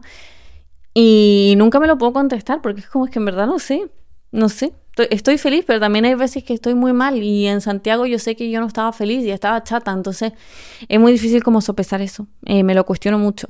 Otra cosa eh, mala es como estar solo en el sentido de, bueno, te enfermáis y no tienes como a tu mamá ahí haciéndote una agüita y no sé qué, cuidándote, es como que estás un poco como valiéndote por ti mismo. Hay gente más sola que otro, no sé, igual tengo a Joaco, hay gente que se va completamente solo o hay gente que se va con sus hermanas y amigos. Otra cosa mala que anoté es el FOMO, que a mí también me pasa. No me pasa mucho, eh, yo no, no, no soy muy de FOMO. En general, me da igual perderme las cosas, pero a veces igual me pasa que, bueno, eh, veo stories, no sé, de la Paula de la Easy en Viña pasándolo la raja en un carrete y digo, puta, qué ganas de estar ahí, weón, y, y hablar weá, y, y, como que ya tenemos mucha historia en común y tenemos muchos cagüines en común y conversar de esa weá y me da risa y, me, sé que me cagaría la risa. Digo como, qué paja, qué paja no poder como ir, aunque sea como un día y volver, como que me da lo mismo, no, no, es, como que, no es como que lo vea y quiera irme definitivamente, es como que ganas de estar ahí y volver. Eh, eso para ir cerrando y después pasar a las de Instagram, voy a como pasarme algunas reflexiones y aprendizajes. Eh, la más importante de todo, creo que está muy idealizado irse a vivir fuera. Eh, no porque vayas a ser infeliz, yo no soy infeliz para nada. Eh, Creo que de hecho estoy muy feliz con lo que he construido acá y me encanta tener gente acá y me gusta mi pega y la gente de la pega me cae increíble y me encanta tener mi departamento que lo amo y estar con Pastor en las noches y cocinar y no tener compromiso y tener mi vida con Juaco. Eh, pero está romantizado idealizado el proceso como de venirse, porque no es fácil. Podéis tener todas las facilidades, económicas, de apoyo de tu familia, de que, lo que te imagines, y aún así te vayas a sentir muy solo. y la gente te va a estar diciendo, ay, qué suerte, qué bacán, bueno, aprovechalo al máximo. Y tú no vas a tener ganas de vivir. Así que nada, diría eso, como de que está muy idealizado y no es fácil. Y quizás al final vaya a ser súper feliz y vaya a estar bien, pero no es fácil. Y alineado con eso, para mí ha sido muy importante como hacer pases con no torturarme por mis decisiones, pensar que todo es reversible y algo que a mí me cuesta mucho que es vivir en el presente. O sea, en mis... Cuando estoy bien, está todo bien, pero cuando estoy mal, tiendo mucho a torturarme por qué hice, valió la pena, no sé qué estoy haciendo. Y Juaco me dice, Juan Bernie, vive en el presente. Si ahora estáis bien acá, estemos acá. Y si mañana nos queremos ir, ahí veremos cómo lo hacemos y veremos los trámites, pero no estáis disfrutando la vida porque estáis todo el rato pensando para atrás. Y a mí me pasa mucho eso. Y no solo con la decisión de irme a vivir fuera, me pasa con todas las cosas de mi vida, con mi pega en la que estoy ahora. Digo, oh, no sé, y si hubiera tomado otra pega, y si, y si hubiera estado otro año más sin trabajar, quizá hubiera sido mejor, estaría más feliz.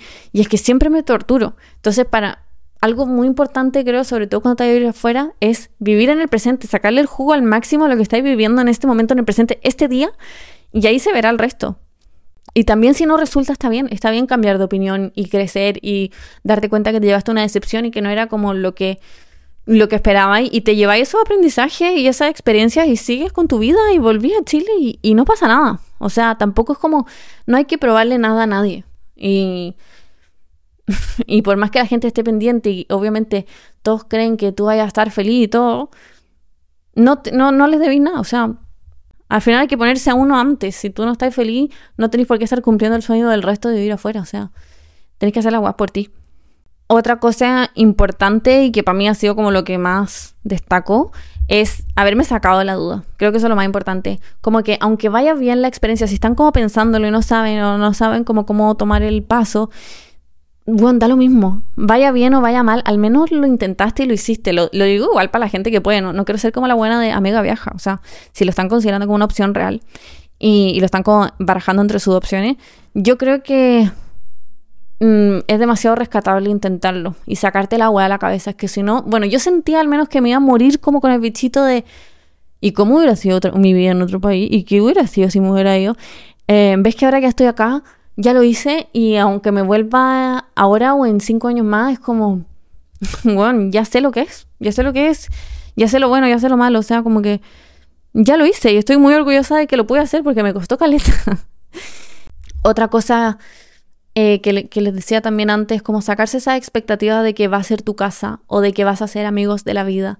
Como que está bien tener tu casita lejos de casita, eh, donde te sientas cómoda, obviamente, que se sienta acogedor lo más posible, que se sienta lo más tú posible, para que no se sienta como que estás de paso en un hotel eh, de turista.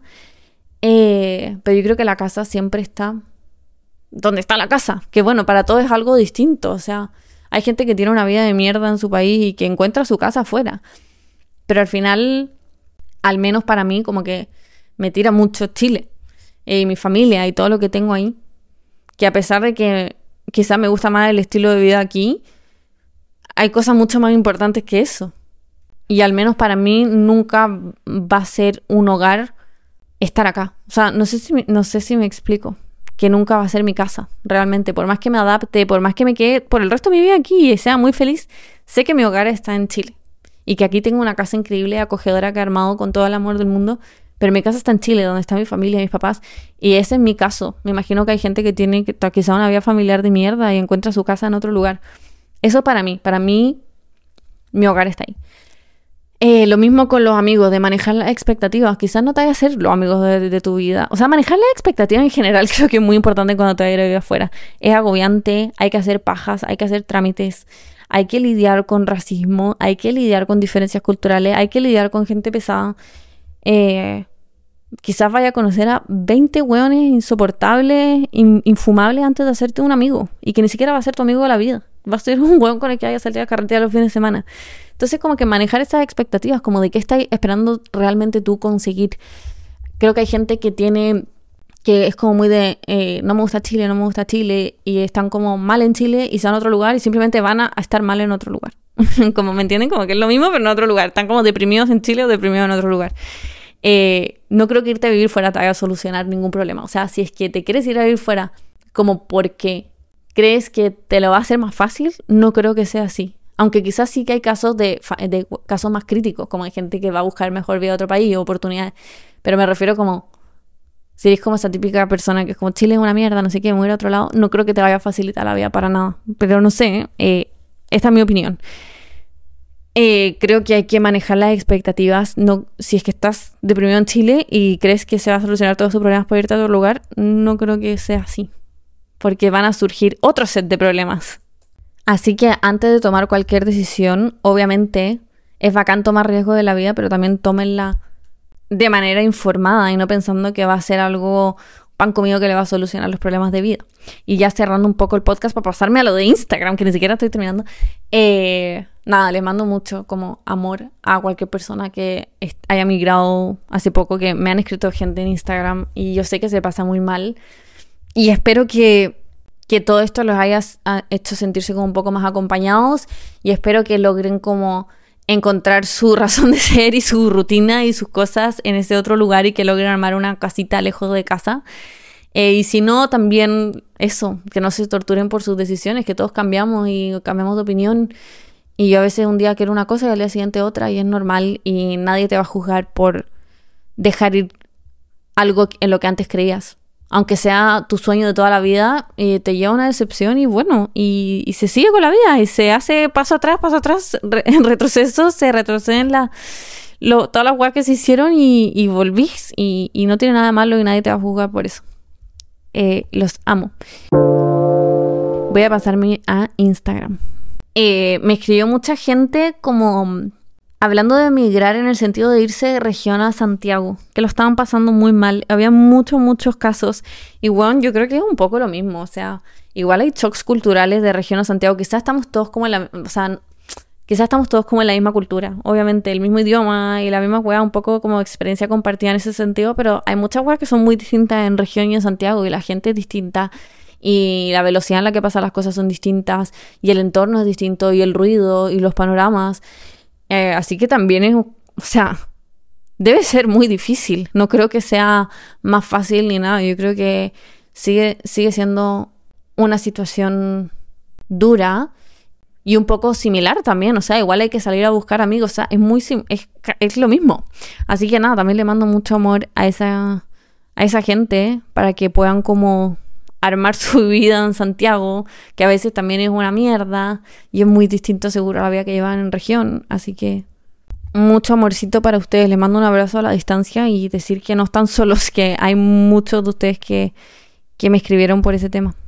Ay, me escribió la Gene que me pone, bueno, en verdad no sé si debería ser anónimo. Bueno, Gene, te amo. Me pone, empezar de cero es una mierda, sin tener red de apoyo, sin tener pega. Te sientes súper solo y preguntando de por qué tomaste la decisión de irte. Con el tiempo te das cuenta que todo valió la pena. Tienes que buscar reviews. Ah, otra cosa como pajera. Tienes que buscar reviews de todo porque como no conoces a nadie, nadie puede darte una opinión real. Onda, doctor, lugares para vivir, etcétera. Sí, eso es muy real. Que en verdad no es como que sea una weá imposible, pero es muy pajero, como que uno no se da cuenta de todas las cosas que uno sabe del lugar donde vive hasta que te vaya a otro lugar y no tenéis puta idea de nada. Y en verdad es es súper fácil caer en un hoyo de decir, bueno, porque se está weá, porque estáis chato, entre que sí los trámites, estáis armando tu casa, estáis como con peleas porque estáis frustrado y, y como irritado por la vida y en el proceso te estáis como cuestionando toda tu existencia de por qué te fuiste. Es muy como agobiante, pero sí es cierto que después te das cuenta que todo valió la pena, o al menos, bueno, no para todos, yo creo que hay gente que se da cuenta que al revés, que no valió la pena y que... Chao nomás. Y está bien, lo, importante es darse cuenta de algo y no quedarse siempre como en el loop. Eh, otra persona me pregunta si es muy inseguro España. La verdad no creo que se pueda como decir algo de un país por completo, porque quizá yo les digo, no, es súper seguro, pero en volada en otros lugares de España es súper inseguro. Entonces hablo por Valencia. Aquí es cero inseguro. Y yo me siento muy segura. Es que la gente acá alega y dice como no, cuidado con no sé qué, que es súper inseguro, pero bueno, viniendo de Chile es muy seguro. Y yo nunca me he sentido como en peligro ni nada. Y obviamente sé que siempre te puede pasar algo, pero bueno, yo voy en el bus en la mañana a la pega y soy la única buena con la mochila adelante, soy la única buena agarrando el celular con todas sus fuerzas, están todos como nada, bueno, no pescan nada, no miran su weá, así que yo me siento muy segura, bueno, el otro día fui a un restaurante en la calle, o sea, todos los restaurantes como con la terraza a la calle me refiero.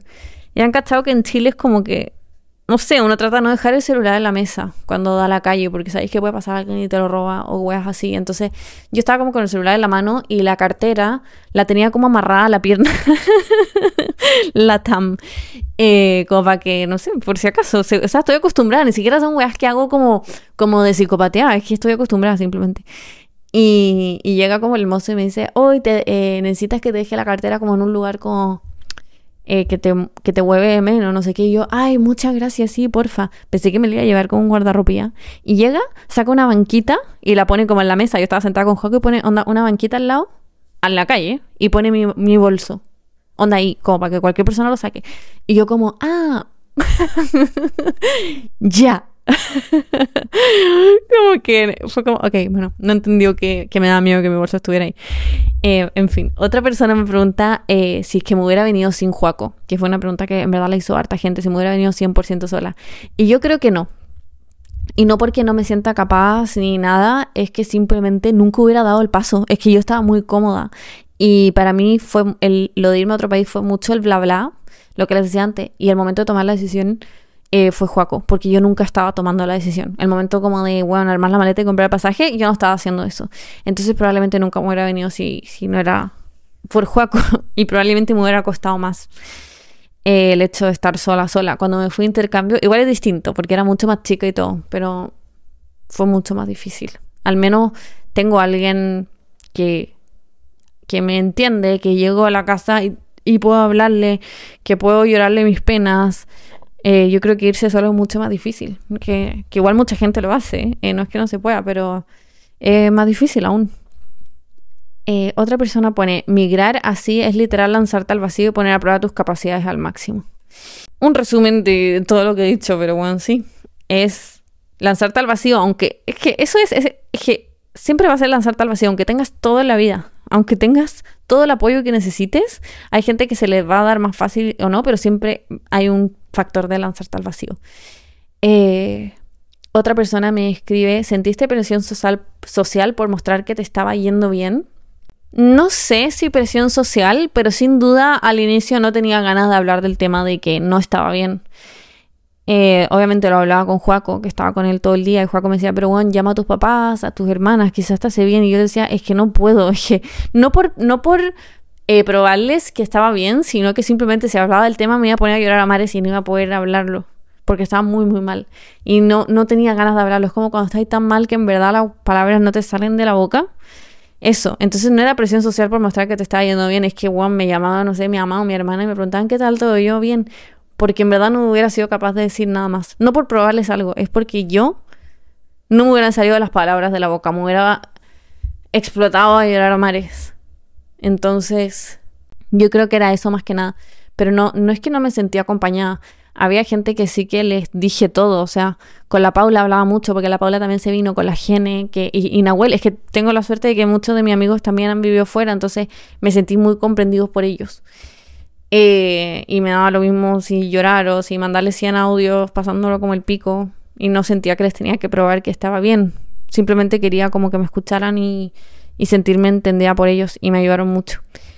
Eh, así que eso, nada, y en redes sociales la verdad es que ni me acuerdo. Creo que hablé incluso en su entonces de que ha sido, de que fue súper difícil. O sea, sé que lo hablé porque me hicieron bullying en Twitter y dijeron como, cuica culiada, si tenéis todo para que te vaya bien, a nada, déjate de llorar. Así que sé que lo hablé.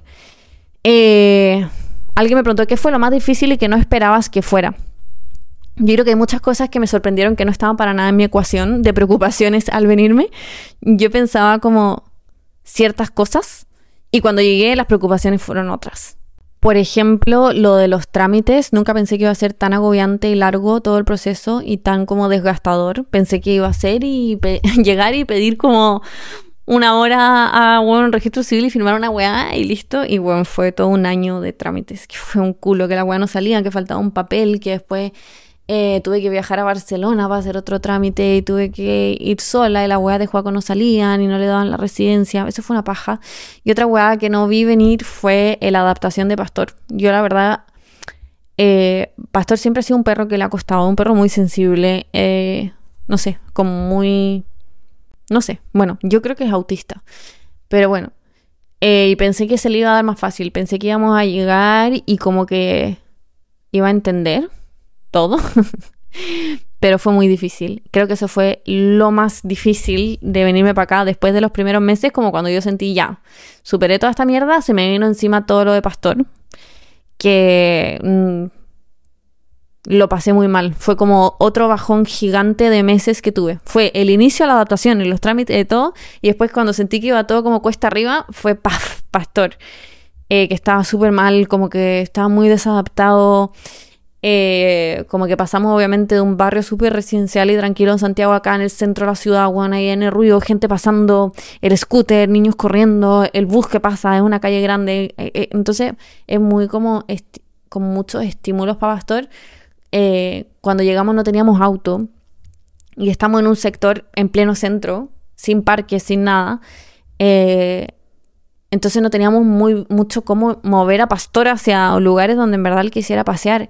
Y la ciudad le empezó a estresar un montón y se empezó a tirarle a ladrar a todo el mundo. Se quería comer a toda la gente que pasaba. Nos llevamos miles de puteadas. Todo el tema de Pastor fue muy difícil. Tuvimos que trabajar con entrenadores que nos ayudaron y también me dieron mucho apoyo emocional, pero fueron eh, meses de digerir la información, de llorar mucho, de sentirme culpable porque estaba haciendo una mal, mala mamá perruna, lo pasé muy, muy mal. De llorar y llorar y llorar y llorar y llorar. Yo creo que todo esto fue como un año y medio. No, bueno, no, ahora ya un año y medio. Fue como un año de entre la llegada y después lo de Pastor de mal. O sea, bueno, obviamente siempre habían buenos días de repente y todo, pero. Pero de pasarlo muy mal con Pastor, de sentir como, sentirme completamente superada, de sentir que le había cagado la vida y nada, después entendí que los perros son como nosotros y también necesitan adaptarse a los cambios y lo pasan mal. Y yo no sé por qué pensé que Pastor como que iba a ser como si nada y todo, si siempre ha sido un perro muy sensible. Y con el tiempo aprendió como a conciliar pases con eso y no culparme por las cosas. Y saber que le estoy dando la mejor vida posible y todo, pero fue muy, muy difícil. Y me ayudó mucho como meterme en grupos de gente online que estaba viviendo la misma situación y hablar con la, con la entrenadora que fue un, apoyo emocional gigante para mí y que me ayudó mucho como a aprender y a entenderlo y todo. Quizás no me ayudó mucho a que la situación mejorara, pero sí como a entenderlo y a empatizar con él. Y que los cambios son súper difíciles para ellos también. Y eso, eso, eso yo nunca lo vi venir antes. Alguien pregunta también cómo aguantar esa sensación de no hogar los primeros días sin morir en el intento. Mm, yo creo que no se supera, o sea, no se aguanta, simplemente es que te va a pasar. Es que nadie va de la nada a otro lugar, al otro lado del mundo y decir, este es mi hogar. Yo me sentí como una turista mucho tiempo y todavía me siento como, no turista, pero como externa, como que sé que no pertenezco aquí, o sea, no deja de sentirse nunca. Eh, pero claro, obviamente al principio sobre todo se siente muy fuerte esa sensación de, de uno siente que está como de paso. Y yo creo que no hay que aguantarla ni superarla, es como que hay que bienvenirla y saber qué va a pasar. Es que eso es, es, es saber qué va a pasar y que no te vayas a sentir así para siempre. Y que por más que no va a ser tu hogar y el lugar donde creciste, cada vez se va a sentir más como una casa. Y lo que les decía antes, no, no pensar en cuánto tiempo vaya a estar o no sé qué, sino que ir armando las cosas que a ti te gustaría tener en tu casa, porque uno nunca sabe. Quizás vaya a estar por el resto de tu vida y quizás no. Eh, pero bueno, poner plantitas, eh, comprarte unas ricas sábanas que te gusten, no sé, están como en cosas así como cosas que te acerquen un poco a tu casa, incluso poner fotos, no sé. Otra persona aquí me pregunta cosas a considerar para irse a vivir con tu pareja y a otro con tu pareja y a otro lugar. Eh, todo por primera vez, ya como yo, que por primera vez vivimos juntos con Juaco y en otro país. Es difícil. Eh, a ver, nunca he tenido la otra experiencia de hacerlo de la otra manera, así que es el único punto de comparación que tengo, pero solo puedo decir que se requiere mucha paciencia y amor eh, saber que solo se tienen el uno al otro y eso es muy lindo pero también es muy difícil porque realmente es para mí la prueba más grande de amor que no podía andar peleando por, por weas, ¿me entendí? No podía estar en la casa en un país desconocido llegando a no conocer a nadie en ese lugar y decir, ay, qué no, que hiciste no sé qué wea y pelearse. Porque es demasiado importante tenerse de apoyo emocional y, y como vivir la weá juntos y los momentos difíciles y los buenos también, es muy importante tenerse. Entonces, creo que a mí me ha ayudado mucho a crecer, de saber que como elegir mis batallas, que las peleas chicas me van a tener que saber resbalar y que cuando Juaco me puté por algo yo digo esta weá no vale la pena ignorarlo y seguir con mi vida y cuando yo veo algo que me hueve a Juaco, o sea, como saber que esas weas no, no pueden pasar a mayores, porque estamos a kilómetros de, de todo lo que tenemos y, no podemos pelear por weas. Me refiero, weas chicas, que no vale la pena, batallas que no vale la pena tener, ¿me entienden? Eh, uno aprende como a elegir esas batallas, se crece mucho en ese sentido, en saber eh, por, qué, por qué cosas quieren luchar los dos y luchar por esas cosas que vale la pena. Si hay peleas que hay que tener, se van a tener, y si hay conversaciones difíciles que hay que tener, se van a tener pero uno aprende mucho como qué es lo importante y qué no. Eh, cuando uno está fuera, solos, es mucho más importante cuidar la vida en pareja, porque fuera de eso no tienes mucho, o al menos yo no mucho aquí. Obviamente fuera de eso tengo muchas cosas, y terminar con Juaco no es como que mi vida se acaba, ¿me entienden? Pero, pero acá es muy difícil, estamos los dos, ¿me entienden? Como solos viviendo esto y nadie más que nosotros va a entender lo que eso se siente. Entonces creo que nos ha hecho afiatarnos mucho como pareja y crecer mucho como pareja, pero también a trabajar mucho la paciencia. Eso, ese es mi consejo. Otras cosas, ¿qué me hubiese gustado saber antes de venir o qué haría diferente? Yo creo que lo mismo, lo que les decía antes de Pastor, yo creo que eso fue lo de las grandes cosas que no vi venir y que me costaron una carga emocional gigante, que lo pasé muy mal. Eh, lo hablé igual en Instagram, pero ustedes no ven todo, o sea, lo pasé mucho peor de lo que creen. Em, así que eso hubiera hecho distinto. Que me torturo mucho como por, por ser como una mala dueña de pastor o así en ese entonces. Ahora ya no. Pero me arrepiento mucho de no haber llegado y haberle puesto al toque un entrenador que me ayudara a adaptarlo al nuevo lugar. Aprendí muchas técnicas, pero las aprendí muy tarde. Entonces me hubiera encantado haberlo hecho así desde el inicio. Creo que fue una cosa muy grande que no, a la que no me anticipé, porque mis propios problemas yo me los puedo tratar, puedo ir al psicólogo y todo, y uno sabe cuando está mal, pero claro, con los perros uno no puede hablar. Mm, y no me di cuenta hasta tarde, pero bueno, eso. Otra persona me preguntó si nos dimos plazo en cuanto como a, bueno, si no funcionan tres meses nos volvemos. La verdad es que no nos dimos plazo. Eh, dijimos, vivamos el presente, estemos aquí hasta que no estemos felices, ¿me entienden? Obviamente al principio yo me quería volver todo el rato y Juaco fue el que empujó de Bernie, tienes que intentarlo porque yo les digo, al segundo día yo anda, me vuelvo. Y lo entiendo, anda, obvio que hay que intentarlo, no puede, nadie está feliz al segundo día, se pasa mal al principio. Toda la gente con la que ha hablado que ahora está perfecto lo pasó súper mal al inicio. Entonces, darte ese tiempo de adaptación eh, y para nosotros ha sido como vivir el día a día. O sea, la gente que nos pregunta como cuánto tiempo se van a quedar, se van a volver, yo no sé. Eh, por ahora estamos bien y estamos felices acá. Y el día que no lo estemos, nos vamos a volver. Y no tenemos rollo con esto. O sea, es un tema que no, no es como que nunca lo hemos hablado. Así que eso, pero no nos dimos plazo. Y otra persona me preguntó cómo me organicé económicamente. Ay, bueno, he hablado demasiado, estoy cansada. Pero no, no sé si hice mucha organización. Lo que sí me propuse mucho fue ahorrar. Eh, los dos años que estuve antes de venirme eh, trabajando y viviendo con mis papás fue ahorrar, obviamente, porque no tenía que pagar un arriendo ni, ni una wea. Eh, y tuve esa suerte. Entonces pude ahorrar como para darme el gusto de llegar acá y no tener que buscar pega al toque y poder sustentarme con ahorro un rato. Y sería, eso fue. Y Juaco siempre ha estado trabajando, entonces por ese lado no tuvo complicaciones, se vino con pega, después se cambió de pega y ahora está trabajando también. Entonces eso sería, en verdad. qué mala respuesta, no sé. No sé qué más decir. Ahorramos simplemente, pero que depende lo que tú planees. Yo, yo no quería llegar y trabajar al toque. Entonces ahorré, pero si llegas y trabajas al toque y te venís con una pega, quizás no es necesario ahorrar tanto. O sea, no sé, depende como tu plan.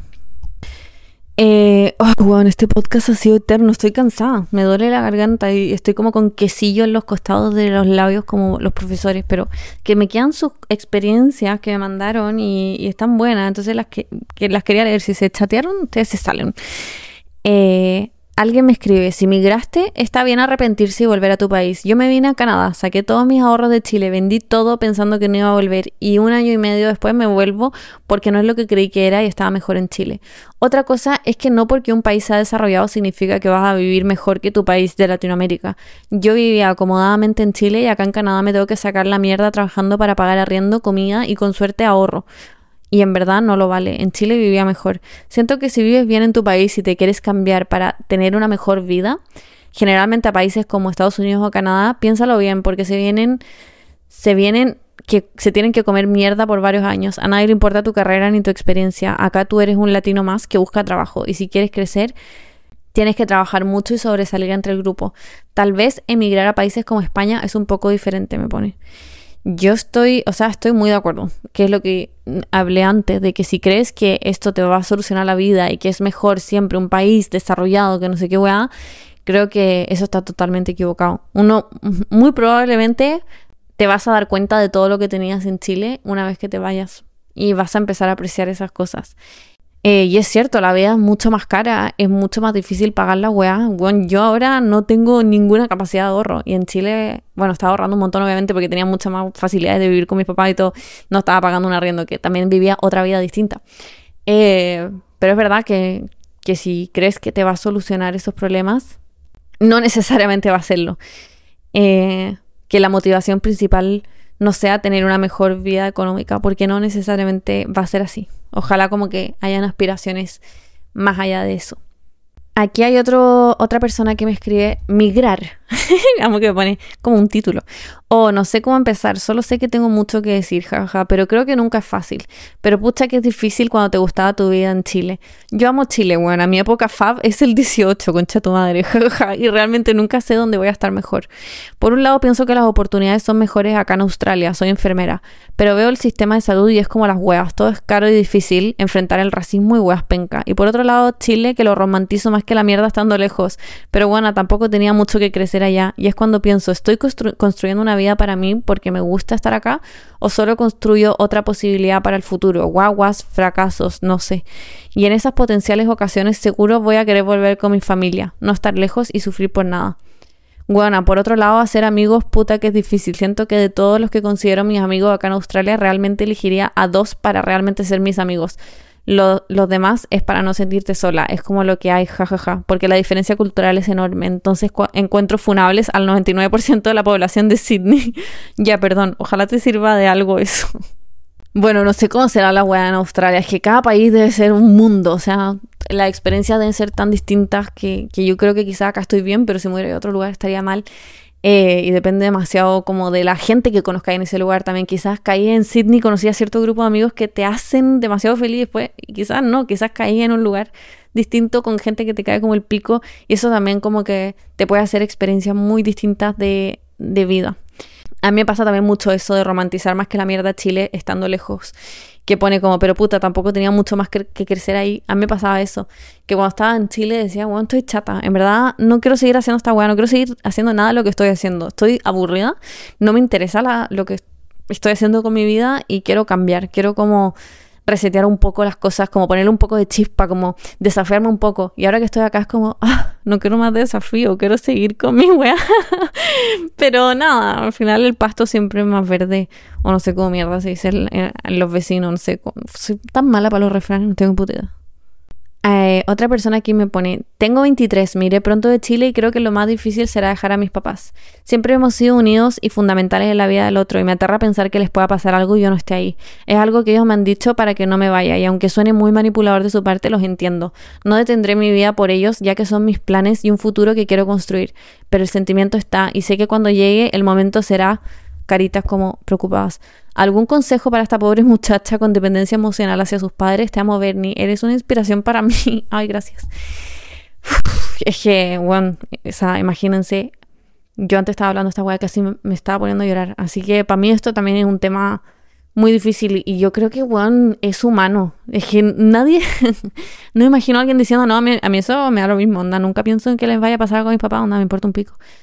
Es que es normal, somos humanos con sentimientos y pensamos en esa weá y es inevitable sentir que está ahí lejos y que a alguien le puede pasar algo y que no vaya a estar ahí para momentos difíciles o enfermedades o alguien que se muera incluso y vaya a estar lejos y no le vaya a haber dicho las cosas que quería y es horrible esa sensación. Pero bueno, es parte de, de irse. O sea, mis papás me vienen a ver y yo siempre siento que me, o sea, las veces que han venido a verme, siempre siento que me van a decir como, Juan, vuelve, porque sé que me echan de menos y todo y que les encantaría veranear conmigo. Y siempre tengo como esa sensación de que van a decir como, Juan, vuelve.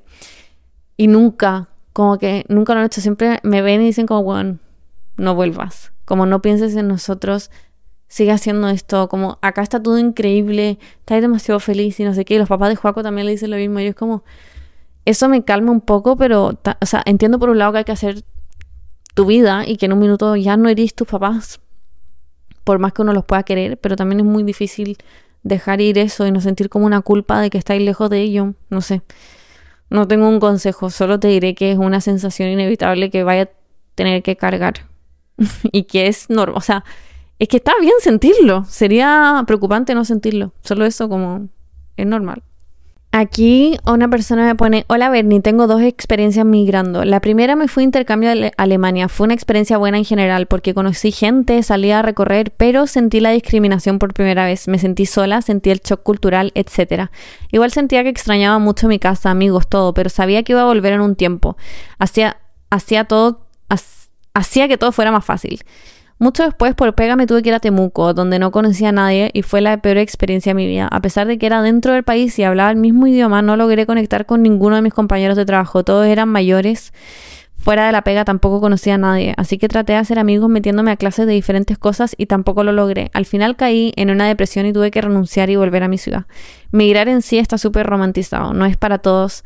Tienes que saber que vas a sentirte muy solo es que, bueno, si es que eso es lo que les decía, puede pasar también cambiándose de una ciudad a otra, si no es irse al otro lado del mundo, también te puedes sentir muy solo y aislado en una ciudad donde no conocía a nadie y que perdiste también toda tu rutina. Y esta persona, como decía, se sentía un mejor en Alemania que en Temuco. es que afecta mucho, hay demasiados factores, como que yo he hablado con gente que se ha ido a España y ha tenido experiencias y visiones completamente distintas a las mías y me dice como no, es que los españoles son muy no sé qué y yo digo, ¿en serio? Como no, no me ha tocado vivir eso. Y todos vivimos cosas distintas dependiendo de la gente que nos caiga, como la gente que nos ponga Dios allá en ese momento y que las situaciones y las circunstancias. Y quizá otra persona se fue a Temuco y conoció a la gente más bacán que conoció en su puta vida. Es que también hay como un factor como de suerte, justo donde caíste. Pero bueno, eso es incontrolable. Ya llega un punto en el que uno pone todo de sí para que las weas funcionen y después es entregarse y ver. Y si no, si no pasa, no pasa nomás. eh, en un punto hay que decir, ¿sabes qué? Como me pongo yo antes que todos, yo soy la persona que tiene que estar bien y si no funciona, no, no funciona y se hace marcha atrás y las decisiones se revierten simplemente. No hay que encerrarse. Cuando uno se da cuenta que la weá no está avanzando nunca para bien, es momento de dar paso atrás y decir, ya, esto no es para mí. Aquí alguien me pone, hola Bernie, solo quiero saber cómo encontrar el valor para irse del país siendo una persona introvertida y con miedo a salir de mi zona de confort. A ver, primero que todo yo daría un disclaimer de, depende cuánto quieras esto, porque va a ser difícil y te va a sacar mucho de tu zona de confort, de manera en que de repente va a estar, Juan, hasta el pico. Entonces, como que siento que es algo que tienes que querer mucho para encontrar ese valor. Y a veces no vale la pena. Yo creo que a veces simplemente está muy idealizado y algo que uno cree que quiere, pero después te das cuenta que en verdad no, lo quería. Entonces, yo creo que el primer paso es preguntarte como, ¿en verdad quieres esto? Y el segundo, de encontrar el valor no sé, el valor no, no se encuentra, es que no creo que haya que como que prepararse mentalmente ni nada, es que hay que hacerlo. Es como, bueno, hacer Benji o tirarse un paracaídas y mientras más está ahí en el borde mirando para abajo, más difícil se hace, es que hay que hacerlo nomás. Como que yo siento que yo lo alargué mucho, lo estaba pensando mucho y Juaco fue como el instructor de paracaídas que simplemente te empuja. Eso fue. Eh, porque si no yo me podría haber quedado eternamente pensando y preparando y creyendo que me estoy preparando mentalmente, pero al final que no es nada, no me estoy preparando mentalmente, me estoy cagando de miedo, ¿no? Simplemente tenéis que saber que eres capaz y que la weá te va a desafiar, pero también te va a hacer crecer mucho, o al menos a mí, quizá hay gente que no, a mí me ha hecho crecer mucho como persona introvertida y persona que le cuesta mucho salir de su zona de confort. Me ha hecho aprender muchas cosas y darme cuenta de muchas cosas y, me y cada vez se me hace más fácil, siento como hablar a la gente o, hacer cosas que antes para mí eran como inimaginables, que me daba una ansiedad social de mierda y ahora casi que ni lo tengo, no, o sea, no es que no es que me encante hablar a la gente, pero es que ya no me cuesta tanto como fue en otro momento, como que yo estoy muy agradecida de, de lo que he crecido en, en ese aspecto. En resumen, no creo que haya manera de encontrar ese valor de, para irse al país, simplemente es hacerlo. que si no, uno puede estar toda la vida pensándolo. Otra persona eh, me cuenta, es brutal igual, llevo un par de meses viviendo en Alemania y aunque esté con mis compañeros es complicado igual. Si bien nos hacemos compañía, hay veces en las que estás sola en tu casa y tienes que salir para no sentirte abrumada por el hecho de no tener a nadie a quien recurrir. Yo amo estar sola, en Chile pasaba en mi pieza, pero era reconfortante saber que siempre había alguien, al menos alguien conmigo en la casa. El hecho de que aquí se hable un idioma totalmente distinto, igual hace que la distancia sea más grande. Literalmente, solamente pedir una hora al doctor se hace más complicado. Llevo un par de semanas con una molestia a la garganta y me da pena porque digo, si estuviera en mi casa podría haber hecho todo esto más rápido. Es una wea tan idiota, pero literal me hace extrañar un montón a mi familia y a mi casa. Aunque la vida aquí es muy distinta, tiene muchas cosas buenas y me pregunto realmente si quiero volver a Chile, aunque esté lejos de mi familia y amigos es muy cierto eso, que hasta las cosas más chicas se vuelven como una complicación cuando uno está en otro lugar. Ni me imagino con la barrera idiomática. Es que, es que yo creo que genuinamente yo no sería capaz. Y admiro mucho a la gente que lo hace, porque a mí me abruma mucho de, leer esto. Yo como otro, eh, pasándoles el trauma a ustedes, pero bueno, estoy siendo honesta. Em, y eso es algo que uno no ve cuando ve a otra gente que se va a vivir a otro país y uno dice, ay, qué choro. Uno no ve, weón. lo sola que uno se puede sentir, lo difícil que puede ser, weón, pedir la puta hora al doctor o en general cosas que antes uno daba por hechas, que eran muy fáciles. Y nada, entiendo mucho lo que dice esta persona. A mí me encanta estar sola. Yo soy una persona que en Santiago yo salía a caminar sola por el parque, iba de shopping sola, me cargaba, me carga de hecho hasta el día de hoy ir de shopping con gente me gustaba irme a la U y volverme siempre en el auto sola y pasear a Pastor sola y en general disfrutaba mucho estar sola en mi pieza, incluso acostada, escuchando un podcast o lo que sea. Eh, pero es es que es muy distinto. Yo me sentía capaz de irme a otro país en gran parte por eso, porque yo digo, ¿sabéis qué? En verdad, no necesito tanto amigos, como que a mí me encanta estar sola. Pero es que es otra sensación, ni siquiera es como de no tener a la gente físicamente ahí, es que no las tienes como ni siquiera como en el espectro mental, bueno, no sé si se entiende. Como que al menos en Santiago ya yo estoy sola, quizás todo el día veía súper poco a mi amigo. Si esa es la verdad las cosas, casi nunca. Pero al menos tenéis la paz mental de que si pasa cualquier cosa, tenéis a tus amigos ahí. Y, y es muy importante esa paz mental. Yo no me di cuenta de eso hasta que estaba acá. Y, y la dejé de sentir y fue como, one, estoy a kilómetros, estoy a 13 horas de 13 horas y dos palos en pasaje de ver a cualquier persona que quiero. Otra persona me dice, me siento como partida en dos porque estoy haciendo mi vida y quiero que me vaya bien, pero echo de menos ser parte de la vida de mi familia, ver a mis papás cada vez más viejos y perderme el proceso duro. Ahora estoy muy consciente del poco y limitado tiempo que me queda con ellos y me da ansiedad. Igual supongo que le pasa a todos los que se van de la casa, pero migrar a miles de kilómetros lo acrecentó. Sí, es que es eso, es sentir que eh, tú estás haciendo cosas bien por ti misma, tú estás creciendo, tú estás aprendiendo miles de jugadas de la vida, eh, qué sé yo, estás feliz, estás haciendo nuevos amigos y que al otro lado del mundo están tus papás haciéndose más viejos y tú no estás ahí. Y es como, bueno, poner en la balanza tus aspiraciones de vida y lo que a ti te hace feliz versus ser parte de tu vida familiar y bueno, no sé, es que es horrible, yo creo que no hay una solución, no hay un consejo que te pueda dar para superar eso porque me parece lo más humano del mundo sentirlo. Y bueno, no sé. Me voy a poner a llorar de nuevo. En fin, otra persona aquí ya cerrando me pone, el único consejo que puedo dar es que no migres por querer escapar de algo. Literal, donde sea que estés, tu cabeza va contigo y los problemas no se resuelven yéndote a otro país. Si te vas, que sea porque quieres crecer como persona, aprender un idioma o por mejores oportunidades de vida. One, Sí, y es muy similar a lo que me dijo mucha gente. Creo que muchos estamos de acuerdo con eso. Yo creo que no estás escapando de algo. Estás cambiando, alejándote de problemas y además sumando nuevos. Es eso, como que no vaya a escapar, simplemente vaya van a seguir los problemas ahí, solo que tú vayas a estar a 500 mil kilómetros y además te hay que crear nuevos problemas.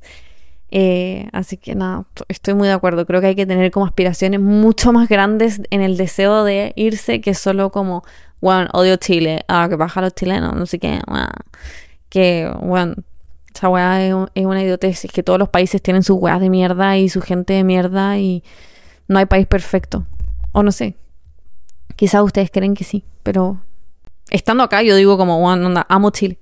Otra persona me dice, me vine a vivir a Madrid, weá que toda mi vida había querido hacer, pero llegué y mis expectativas se fueron a la mierda. Odié todo, hacía un calor satánico. Llegué en agosto, me desmayé mil veces. Me costó demasiado encontrar depto porque me vine con mi perrita, etc. Ahora que empecé mi máster estoy mega feliz y enamorada de la ciudad, pero puta que me costó llegar. Se, idealiza tanto irse a otro país y después igual echáis de menos, te sentís sola, te sentís como out of place, como weona preguntando todo. Y odio estar como obligada a turistear toda Europa porque ¿cómo no voy a aprovechar si estáis en Europa? Viaja. Y es como quizás no tengo tiempo o plata o ganas. eso, eso último es muy cierto. A mí me pasa que la gente me pregunta, ay, ¿a dónde vaya a viajar? Y es como, girl, literalmente tengo una pega todos los días a la que tengo que ir, tengo que pedir vacaciones que no tengo necesariamente, eh, no tengo plata, eh, no sé, como que no, no es, irse no es como estar de viaje, bueno, es que en verdad estás haciendo tu vida acá. Es muy distinto. Así que entiendo esa sensación. A mí mucha gente me pregunta, ¿y a dónde van a ir? Y yo como, bueno, nada, voy a estar acá en mi casa. Pero nada, este es otro ejemplo de inicios difíciles y que después las cosas van, van para mejor. Y ese es mi mensaje a cualquier persona que esté en proceso de emigrar o pensando hacerlo. Bueno, solamente diría, tengan suficientes razones para querer hacerlo, porque no les va a solucionar ningún problema, les va a generar nuevos y tienen que ser lo suficientemente fuertes para enfrentar esos problemas y tener como la mente como, weón, sana para enfrentar esos problemas porque te desafía mucho. Eh, es normal sentirse mal al principio. Nadie con que ha hablado, que ha migrado, ha vivido como unos buenos primeros meses. Es súper difícil, está súper idealizado eh, pero van a aprender mucho, van a crecer mucho, se van a dar cuenta de miles de huevos, al menos para mí ha sido así, siento que tenía un crecimiento como personal muy grande, eh, me he dado cuenta de las cosas que realmente me importan en mi vida y las cosas que yo creía que me importaban y que son una estupidez. Y si ya, si ya migraron y lo están pasando mal, solo les mando mucho amor, la wea pasa y ojalá les haya servido algo como lo que de las cosas que hablamos, que sepan que no están solos, que mucha gente se siente así y que si la weá no funciona, no funciona. Siempre pónganse ustedes antes y, puede pasar que no es para ti o que elegiste mal el lugar y que quizás es otro lugar al que te tendría que haber ido o que simplemente en este momento tú ya tenés que estar con tu familia en Chile y, y es normal también, es súper difícil, así que les mando mucho amor. Eh, y un buen fin de semana. Bueno, no sé, no sé cuándo voy a editar esto. Y me falta la última parte del podcast, que es recomendarles algo. Yo como mirando a mis alrededores a ver si se me ocurre algo. Ah, ya sé lo que les voy a recomendar, ya sé lo que les voy a recomendar. Eh, en, du en, en Magen, M-A-J-E-N, que es una tienda como de productos naturales. Creo que es de Valdivia, es todo como hecho en Chile. Bueno, es exquisita. Yo uso los exfoliantes que ya se los recomiendo una vez. Pero ahora eh, me mandaron de Chile el. No la marca, por si acaso. La Paula y Nahuel y la Gene me lo dieron para mi cumpleaños. Un, un spray como aromatizante que es de lavanda. Y bueno, lo pongo en mis sábanas y me ayuda a dormir y me, como que me calma caleta y lo pongo en la pieza y es muy rico. Soy adicta como a los aromatizantes y todas esas weas. Me encanta que la gente entre a mi casa y diga, ay, qué rico el olor. Onda, me jalo esa wea, onda. Tengo un squirt cuando la gente dice eso. Así que nada, les recomiendo ese spray. Les mando mucho amor y un besito.